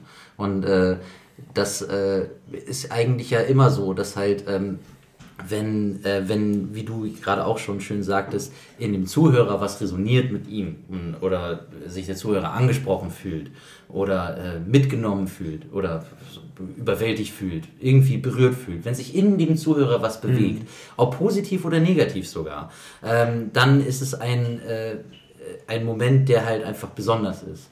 Und das hat nichts damit zu tun, ähm, wie, wie gut die Performance ist oder so. Das ist tatsächlich auch was, was ich äh, schon in, in ganz frühen Jahren äh, so von meinem Vater erzählt bekommen habe, ähm, wenn halt irgendwie ähm, Beatles-Platten halt irgendwie liefen bei uns zu Hause oder so, ähm, dass äh, er dann so Statements, die halt so in der Musikszene halt äh, anerkannte Wahrheiten sind, daraus gehauen hat, wie von wegen, dass Ringo Starr ein viel, ein viel überqualifizierterer Drummer war, also im Verhältnis von dem, was er eigentlich konnte, zu dem, was er da gespielt hat. Ähm, und, oder dass ähm, auch bei an, zu anderen Künstlern Bob Dylan ein schrecklicher Sänger war. Ähm, und äh, auch immer noch kein guter. Und dass aber diese ganzen Sachen nicht das Wichtige sind, sondern das Wichtige ist, dass Menschen berührt werden. Und äh, dass sowas nicht äh, zum einen nicht planbar ist und zum anderen halt auch äh, dadurch nicht äh, kreierbar ist. Das kannst du nicht planen und das kannst du nicht konstruieren. Aber du kannst vielleicht rekonstruieren. Äh, ja, aber es wird niemals so sein wie das Original. Nee, nee, und, nee, rekonstruieren im Sinne von hinterher verstehen, warum. Äh, ja, äh, man kann aber immer nur sagen, dass da was passiert ist, nicht wie das passiert ist. So, du, du kannst, äh, also da gibt's, es gibt ja den, äh, die Forschung der systematischen Musikwissenschaften, die ja. sich mit äh, äh, Sound, also mit klanglichen Phänomenen und musikalischen Phänomenen halt äh, auf einer wissenschaftlichen Arbeit, äh, Art und Weise auseinandersetzt, die versucht, diese Sachen herzuleiten und halt ähm, Vergleiche zu ziehen äh, und somit halt irgendwie ähm, rauszufinden, was passiert, wenn Leute Musik hören. Und ähm, das eine, was halt eben immer wieder auftaucht, ist, dass eine Sache halt nicht kalkulierbar ist, nämlich der Rezipient an sich, der halt immer ein Mensch ist, der komplex, komplex in vielen, vielen Dimensionen ist und äh, darum halt nicht vorhersehbar. Und äh, was ein Hit wird, äh, kann man vorher nie sagen. Wenn es dann ein Hit ist, kann man sagen, was da funktioniert hat. Hm, das meine ich mit Rekonstruierbarkeit. Genau, so in, in Hindsight ja, genau. äh, ist es alles immer irgendwie nachvollziehbar. Aber würde, würde man wirklich wissen, wie das funktioniert, Leute zu berühren äh, und was Leute berührt in genau dem Moment und in dem Kontext, in dem man gerade in der Welt, wie komplex sie auch ist, halt sich befindet, äh, ist unmöglich. Ja. Und das äh, ist auch was, äh, was gut daran ist, weil es halt äh, eigentlich die äh, etwas ist, woraus man Motivation ziehen kann, dass ähm, äh, die halt dazu führen kann äh, oder dafür zu, führen sollte und was sich jeder halt bewusst machen sollte, der halt kreativ ist und äh, sich präsentieren will in der Welt, dass halt äh, die, die Qualität dessen, was du machst, äh, natürlich irgendwie analysierbar ist auf dem Handwerk, das du benutzt, so, aber dass äh, der Wert des Ganzen immer von dem äh, definiert wird, der es rezipiert. Immer die, die Person, die den Song hört, entscheidet, ob der Song für die Person selber jedem immer individuell wichtig ist. Und natürlich gibt es das Phänomen von wegen, oh, das ist ein Hit, voll geil, ja, alle finden ihn gut, finde ich jetzt auch gut. Und einfach, weil vielleicht man nicht so gut darüber nachdenkt und man findet dann das drumherum super und so. Und den, den Hype mag man dann. Aber- Aber dennoch ist es immer unvorhersehbar und es ist magisch und darum halt etwas, was äh, ein, ein Leben lang beschäftigen kann und erfüllen kann, weil es eben äh, nicht theoretisch ist, Aber sondern ja- rein ist emotional. genau wie beim Maschendrahtzaun. Das ist genau, das äh, trifft alles das, was du gerade gesagt hast. Es ist ein besonderes Phänomen, man kann es nicht so richtig erklären. Man findet vielleicht das Drumherum gut, wie dieser Song entstanden ist, man findet das vielleicht witzig und dann hört man sich das öfter an und dann findet man vielleicht den Song an sich auch irgendwie gut. Äh, Ja, aber schon- schon Marshall Sound ist es tatsächlich mehr das Drumherum. Ja. Aber das ist ein krass erfolgreicher Nummer Ja, 1. Ja, aber das kann man nicht wirklich vergleichen, weil es halt ohne, dass es halt äh, im Kontext der äh, TV-Total-Show präsentiert gewesen wäre, Hätte hätte das nicht funktioniert, funktioniert. Genauso wie übrigens Wo bist du mein Sonnenlicht, äh, was halt auch in diesem selben Kontext präsentiert Ja. wurde, was halt äh, einfach Aber- diese, so, ja klar kann es sein, dass Leute sich dann halt auch irgendwie das anhören und davon irgendwie inspiriert oder berührt sind. Das mag sein, aber es ist nicht so, dass es halt so viele Leute hätten hören können, wenn es diesen Das hätte Kontext sie gar nicht erreicht. Nee. Und wenn, hätte es vielleicht auch nicht so funktioniert. Aber, es dennoch, ist ja das nicht kann nur man der niemandem Rezipient. abschreiben, wenn das jemand geil Nee, findet, ja, das dann stimmt. ist das super. Ja, ja, ich finde Maschendrahtzaun super. Aber es ist ja nicht nur der Rezipient, sondern das, was Tim vermutlich auch gesagt hat, als ich auf Klo war.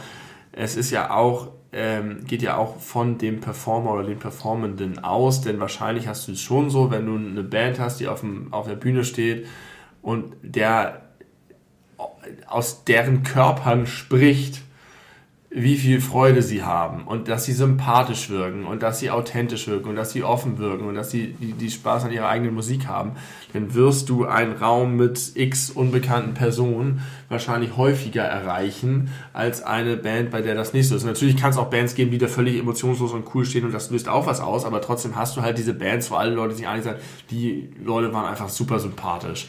Und denen gönne ich das voll. Und Ja. für die stimme ich auch. Und das, egal, ob sie nun sauber gespielt haben oder nicht, die, das hat einfach Spaß gemacht. Das, das sind dann solche Aussagen, die hinterher kommen irgendwie. Jetzt werde ich auf Toilette gehen. Ja. Cool. Jetzt darfst du, Benno, irgendwie nach einem Lieblingsmoment fragen. Oder auch nicht. Macht, was ihr wollt. Ich bin gleich wieder da. Ich würde gerne auf äh, das, was du gerade gesagt hast, nochmal kurz was sagen. Nämlich, äh, dass das, äh, was du beschreibst von wegen, wenn man halt äh, sieht, da passiert halt irgendwas, da ist Energie, da ist halt, die sind überzeugt, die sind derbe into it äh, und äh, du äh, nimmst es halt irgendwie auf. Äh, kann man halt aber auch sagen, dass das ein ähm, so zwischenmenschliches Phänomen ist. Ja. Wenn man das mal vergleicht mit der Situation zum Beispiel, wie jemand in einen Raum Ja, kommt. das wollte ich grad so, sagen. Ne? Also Richtig. halt, wenn jemand reinkommt, sagst du so, hallo, ich bin der Benno, so, moin, wo kann ich mich hinsetzen und ruhig sein, so. Ja. Äh, dann ist es halt anders, als wenn ich reinkomme, so, moin, du siehst witzig aus, dich mag ich, na, was los?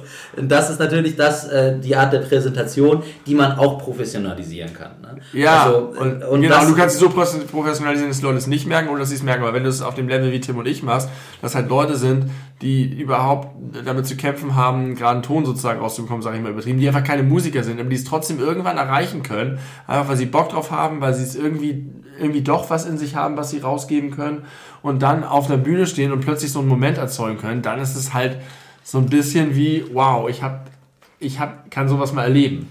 ja. So einen echten, richtigen Bühnenmoment. Ja, und das ist halt äh, für sich dann halt auch wieder ein spiritueller Moment. Ja. Und, das ist dann äh, in, in der Situation und für jeden, der daran, daran beteiligt ist, besonders, dass äh, das Traurige äh, oder sagen wir mal, äh, wenn man das jetzt wirtschaftlich betrachtet, äh, ist halt, dass das sehr viel existiert und die Leute, die diese Momente oder Situationen kreieren, also die Künstler auf der Bühne, eben halt trotzdem da nicht große Aufmerksamkeit für bekommen. Ja. Also, ähm, was halt die, die Großartigkeit des Moments ja überhaupt nicht schmälert. Das ist ja völlig egal.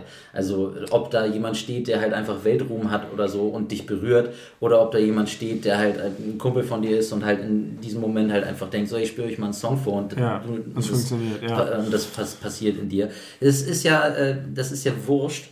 Ähm, worauf wollte ich hinaus? Dass es schön ist. Es ist dass schön. es einfach schön Es ist super schön und ich überlege auch, woran, was es ist, ob es Narzissmus ist oder ob man einfach gerne im Rampenlicht ist, aber ich glaube, es ist einfach tatsächlich es hat halt was mit einem selber so ein bisschen zu tun. Also wenn, wenn, wenn Oh, ah, da kann ich was ganz Spannendes drüber sagen. Nämlich, äh, äh, wo wir vorhin vom Rezipienten redeten. Von, Ja. von wegen, dass halt, ob es was wert ist oder nicht, immer von dem Menschen, der es hört, äh, selbst äh, definiert wird. Und äh, dass das bei jeder Art von Kunst so ist. Also, dass wenn, wenn, wenn du was Ja. darin siehst, wie halt irgendwie der Stuhl gerade da steht und äh, dich das irgendwie berührt, weil es mit dir resoniert, dann ähm, ist das für dich ein magischer Moment. Das äh, muss aber dann halt natürlich nicht für jeden anderen auch gelten. Aber generell ist es so, dass, äh, dass es immer so ist, dass halt es immer bei Kunst um die Person geht, die es hört. Äh, Es ist äh, tatsächlich, Ja. also wo, wo man jetzt so in, in diesen ganzen in der Diskussion mit Satire so oft re- redet von diesem Satz so, man muss das Werk vom Künstler trennen, äh, vergisst man eine Sache, das tut jeder sowieso schon, weil immer wenn du was hörst, geht es immer nur um dich. Es Ja, geht nicht um die Person, die es macht, sondern es geht darum, wie es sich Ja, dir gut. anfühlt, was diese es Person gibt macht. natürlich auch diesen ganzen Fan- Fan-Kult-Aspekt, dass Leute halt in die Nein, nein, ich, ich meine das, ich meine das viel rudimentärer Ja, auf dem nein, das verstehe wenn du etwas rezipierst, also wenn du etwas Richtig. hörst. Oder Aber etwas das, was du rezipierst und was was auslöst, das bringt halt auch eine Qualität mit sich. Die kannst du nicht immer objektiv festnageln und so weiter. Aber dass es irgendwie in dir resoniert, liegt auch daran, was gesendet wird. Und es geht zwar um dich, aber es kommt auch von was anderem. Das ist dieses, ich weiß nicht, was das ist, Kant oder irgend so eine Scheiße in der Philosophie. Das ist diese Sache, Kunst entsteht immer in dem Moment im Zwischenraum zwischen Kunstobjekt oder Performance und Rezipient. Es ist nie nur in dir und es ist auch nie nur objektiv in dem Objekt, sondern es muss. Aber wenn da nichts kommt, dann kann, auch nichts wenig reagieren. passieren. Ja. Und deswegen wirst, sag ich mal, ein Raum mit 100 verschiedenen Leuten und du stellst dich vor verschiedene Bands, werden die Leute unterschiedlich reagieren. Statistisch kannst du das bestimmt irgendwie auswerten. Ähm, ich weiß, dass ich äh, einmal so umgehauen wurde. Du hast, glaube ich, du hast eben erzählt von einem äh, Bandbattle.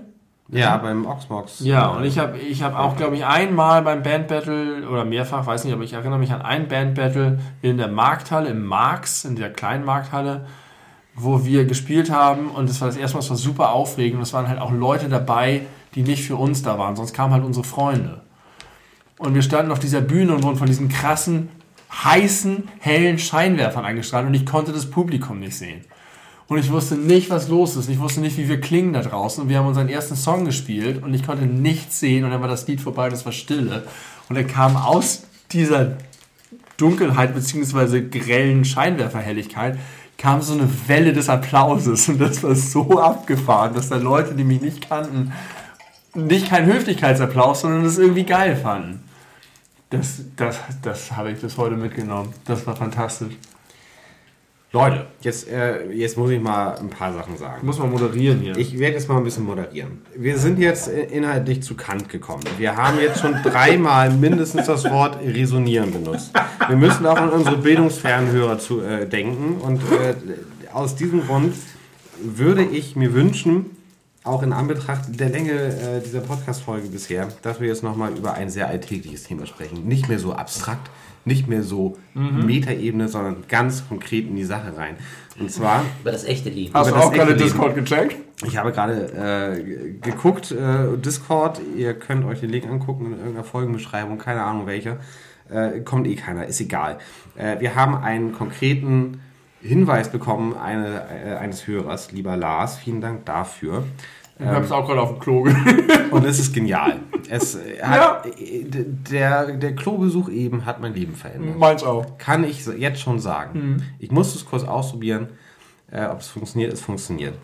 Benno, wenn du kochst, Was häufig vorkommt. Was nie vorkommt. was nie vorkommt, Ich äh, bin in der dankbaren Situation, dass meine Frau sehr gut und sehr gerne kocht und vor allem halt meine Kochkünste richtig scheiße findet. Aber- und äh, ich auch äh, äh, das selber weiß und darum es nie tue. aber du wirst doch mal So ähnlich wie Wasser kochen für Nur Nudeln oder äh, Kartoffeln oder Ja, das durchaus. kommt das durchaus. Ja. Und dann Als hat man Assistent einen, man Ja. hat einen Topf auf dem, Ja. auf dem Herd und man hat einen Deckel da drauf. Und man guckt, also man hat den Deckel drauf, damit man energetisch äh, sinnvoller äh, die Wärme in den Topf leitet und nicht gleich wieder rauslässt. Und dann guckt man ja irgendwann mal in den Topf rein und muss dann mal vielleicht rühren und vielleicht nochmal irgendwie nachsalzen und dann gleichzeitig rühren, whatever. Und dann muss man den Deckel ablegen. Was machst du, wenn du den Deckel ablegen möchtest? der vorher auf dem Topf drauf war. Vielleicht ist da schon Soße gegen gespritzt. Heißes Kondenswasser auf jeden Fall. das Das, läuft dann immer runter. Äh, Du meinst einfach den Vorgang, äh, einen Deckel vom Topf zu nehmen. Ja, und Ja. dann ablegen zu wollen. Ja. Wenn du ihn nicht direkt danach wieder drauf tust. Das kann man ja auch machen. Mal kurz Du reingucken, kochen und nicht wieder Genau. Ja. Ich ähm, suche mir dann eine freie Stelle Ja. irgendwo auf einer Ablage und da lege ich den dann verkehrt rum hin. Verkehrt rum. Ja. Okay, ja. Das mache ich auch so. zu. Ich mache es anders, witzigerweise. Äh, Ich, also zumindest wenn es Kondenswasser ist, dann lege ich den Deckel einfach auf eine Platte, die nicht benutzt wird. Kannst ja auch machen.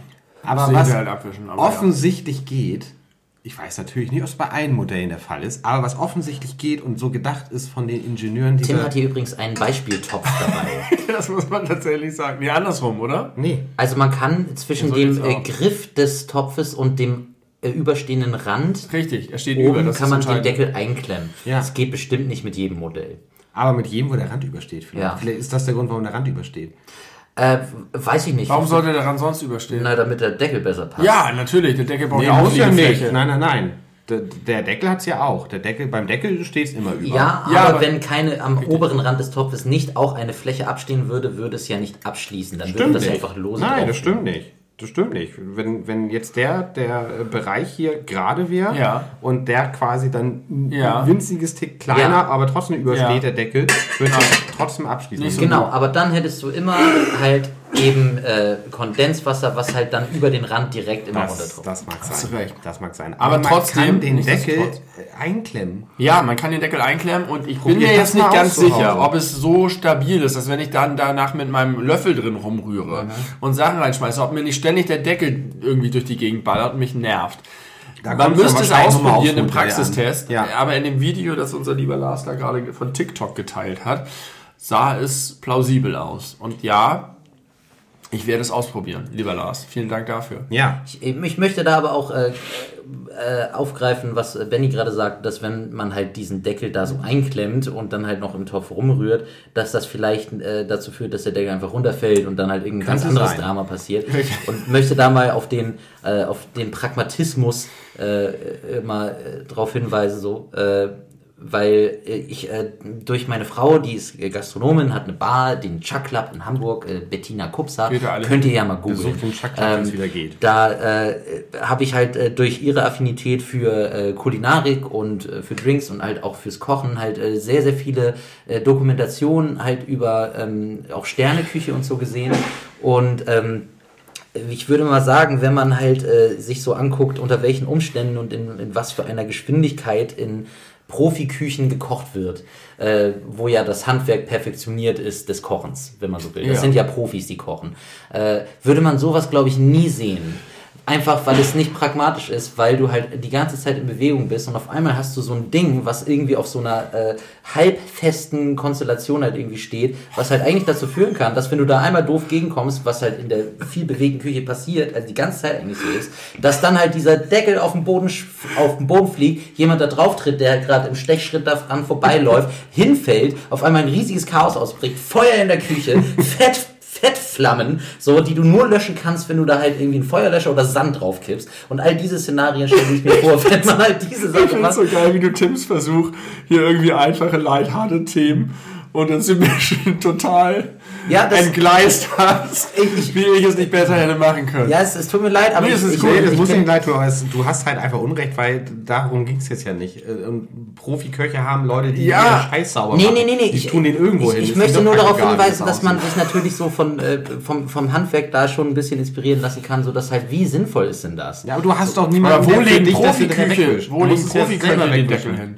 Die äh, haben ganz oft hin. gar keine. Ja, da ist ja sowieso Dauerhitze und Dauerbetrieb. Das, kann man ja auch nicht Also, vergleichen. also, in- scheiße also auf den Energieverlust. ja. Genau, also Aber was ist mit dem Zeitverlust? der Zeitverlust, ihr nicht scheißen. äh, das kommt ja drauf an, ne?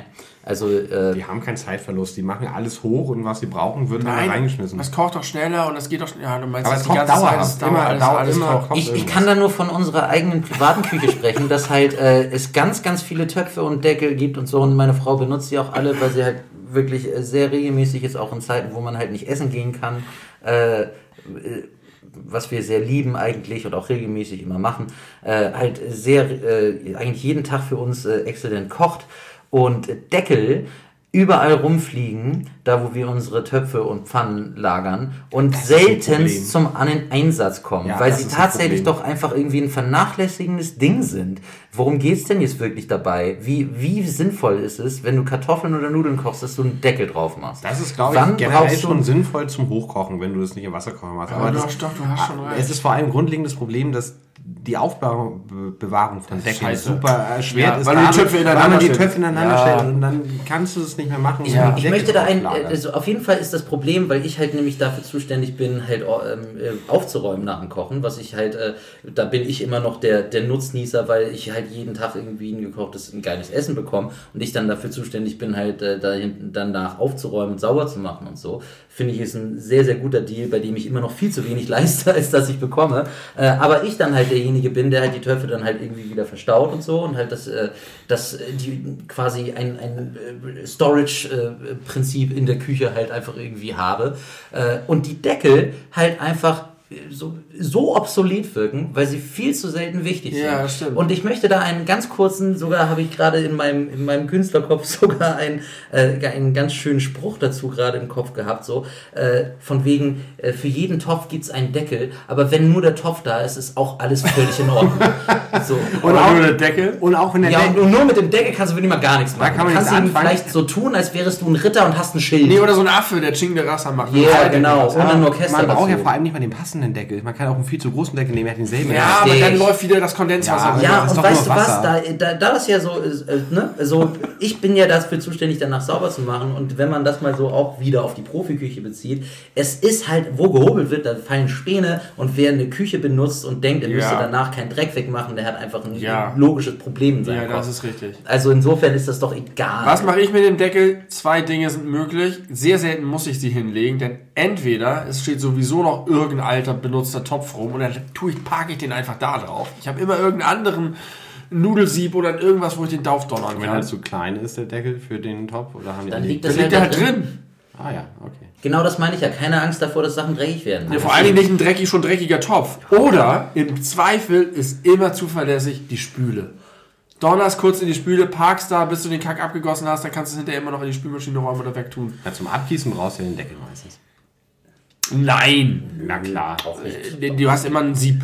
Nein, für Kartoffeln doch nicht. Doch, natürlich. Sie Warum tust du denn das cool. Kartoffel nicht ins Sieb? Weil es Nudelsieb heißt und nicht Kartoffelsieb. gemacht. Das ist dein Problem. Weil man ich habe ja Weil hier braucht? einen Topf äh, mit einem Deckel. So, so. Ja, so. I hate it. Dann ste- steigt dir der kochend heiße Wasserdampf über die Daumen und das ist Kacke. Nein, Aber du hältst es aus und fühlst dich männlich. Und auch da würde ich mal so ein bisschen Pragmatismus äh, walten lassen, so von wegen, sobald wenn es darum geht, so von Ja. wegen effektiv zu sein, stellst du halt das Nudelsieb in die Spüle, kippst den Topf einfach ohne Deckel da rein und bist halt innerhalb von zwei Sekunden fertig. Ja, das, was du Zeit. machst, dauert 30 Sekunden. Nein, das dauert erstens keine 30 Sekunden, sondern vielleicht rein damit. 15 und zweitens. Und du äh, kriegst nie am Ende, den- am Ende tröpfelt es so. Ja, mach doch Was nicht. ist zweitens? Ja, zweitens äh, soll man sich auch ein bisschen Zeit lassen für seine kulinarischen Ergüsse. Würde ich sagen. Vor allem für die Ergüsse. Man ist ja nicht. Je, je nachdem, was, Man ist ja was nicht auch im Flug Fluch. sein soll. Leute, Ja. ich, also ich muss sagen, äh, anders als mit deinem Papa hatte ich heute gleich zwei Hengste irgendwie zu zähmen. Mir ist es nicht immer gleich gut gelungen. Aber jetzt. Ich habe das Gefühl, jetzt fallen wir eigentlich an. ja, und jetzt hören wir auf. Ja. Das ist das. Aufhören wird's am Schluss. Das ist der Belu So ist es mit dem Podcast. Leben Au- auch. Aufhören, wenn, wenn andere Leute anfangen. Vielen Dank, dass ich hier sein durfte. Ja. Es äh, hat mir sehr viel Spaß gemacht. Ich hoffe, äh, euren Zuhörern hat es auch gefallen, was ich so in, in äh, endlos langen Monologen so von mir gegeben habe. Wir werden gegebenenfalls die Rückmeldung an dich weitertragen, kann ich jetzt schon mal sagen. Also gib Rückmeldung. Wir freuen uns über Feedback. Also mir hat's jeglicher Art. gefallen. Ich hatte irgendwie das Gefühl, ich hatte Support. Gegen mich oder was? Nee, nicht gegen dich. Nicht gegen dich. Ist nicht kein Gegeneinander. Warum haben wir vorhin gesagt, es ist ein Miteinander. Also Muss- auch Broadcasting Musik ist ein machen ist ein Miteinander. Aber wofür brauchst du denn Support? Wir supporten uns. Supporte ich dich nicht genug? Doch. Fehlt dir was in unserer Ich hatte das Gefühl, ich hatte noch mehr Support. Ist das die letzte Folge der beleuchteten Brüder? Schaltet nächste Woche wieder ein oder auch nicht. Wenn ihr nicht einschalten könnt, dann wisst ihr Bescheid. Wenn ihr einschalten könnt, wisst ihr auch Bescheid. Jungs, benehmt euch, ihr habt Gäste. Wir benehmen uns, wir haben Gäste. Äh, Vielen Dank, wir wenn nehmen ihr uns auch, da wenn wir keine Gäste haben, muss ich sagen. Jeder draußen checkt den Wahnsinn aus. Der Wahnsinn könnt ihr bei Spotify und Bei anderen Twitch. Streaming-Diensten hören. Bei Twitch könnt ihr euch das angucken. Genau. Live. Ja, zurzeit nicht live, wir machen gerade Streaming-Pause, aber checkt der, Wahn, äh, der Wahnsinn auf äh, der Wahnsinn TV auf Twitch, twitch.tv slash der Wahnsinn TV oder äh, auch der Wahnsinn Band bei Google eingeben. Oder bei YouTube, ihr könnt viel finden. Viele gute Videos auch. Ja, stimmt. Äh, gute, harte Rockmusik mit äh, Texten, die zum Nachdenken anregen. Wenn ihr da Bock drauf habt, checkt den Wahnsinn aus. Checkt Bandcamp aus, wenn ihr wollt. Aber, Versucht ver mal Crashkurs zu finden. aber verurteilt uns nicht. Ja, findet ihr Tim. Schlagzeug. Das Doch, man findet ein Bandfoto von uns. Ja, bei stimmt. Last, Last FM. FM. Auf Last. FM findet man. Aber keine Musik? Keine Musik, Keine nein. Musik leider, nein. Aber Darkoton findet man. Aber das weit. findet man auch. äh, Ihr könnt ja über, über Discord einfach Tim anschreiben und der schickt euch dann irgendwas von Crashkurs. Ja. Ja. Oder bei WhatsApp. Ich will nicht noch mehr Schokolade. Viele essen. Hörer haben Kinder eine private Handynummer. Ja. Das lässt auch tief blicken. Vielen Dank, dass ihr zugehört habt. Äh, Benny, ich lasse jetzt keine letzten Worte mehr. Du hattest schon den ganzen. Ich hatte genug. Du hattest genug letzte Worte. Darf ich noch letzte Worte du haben? darfst sehr gerne noch. Er hatte viel mehr Worte als Ist ich. egal, er ist unser Gast. Jetzt, Das jetzt stimmt, nicht hast so du recht. Benehmt euch wie am Gäste. So, äh, liebe Hörer, wenn ihr Musik macht, lasst euch niemals sagen, dass das, was ihr macht, ist schlecht. Musik ist etwas, was von Herzen kommt und jeder kann Musik machen. Und dafür gibt es keine Regeln und keine Gesetze. Dafür stehe ich mit meinem Namen. Dafür stehen vor allem die beleuchteten Brüder. Und das gilt natürlich auch für die Hörerinnen da draußen und alle, die sich anders angesprochen fühlen möchten. Mit diesen Worten der Wokeness, Der Wokeness Der- oder der der Wokeness? der Wokeness in Deutsch meinst du? Ja. Nee, in Englisch. Woke. Was ist denn die Wokeness? Gibt's nicht. Auf einer Woge der Glückseligkeit tragen wir uns aus diesem Podcast heraus. Genau. Und äh, Mit den Füßen nach vorne. Wie könnte es besser funktionieren als mit den schon jetzt legendären Kultworten? Gehabt euch wohl.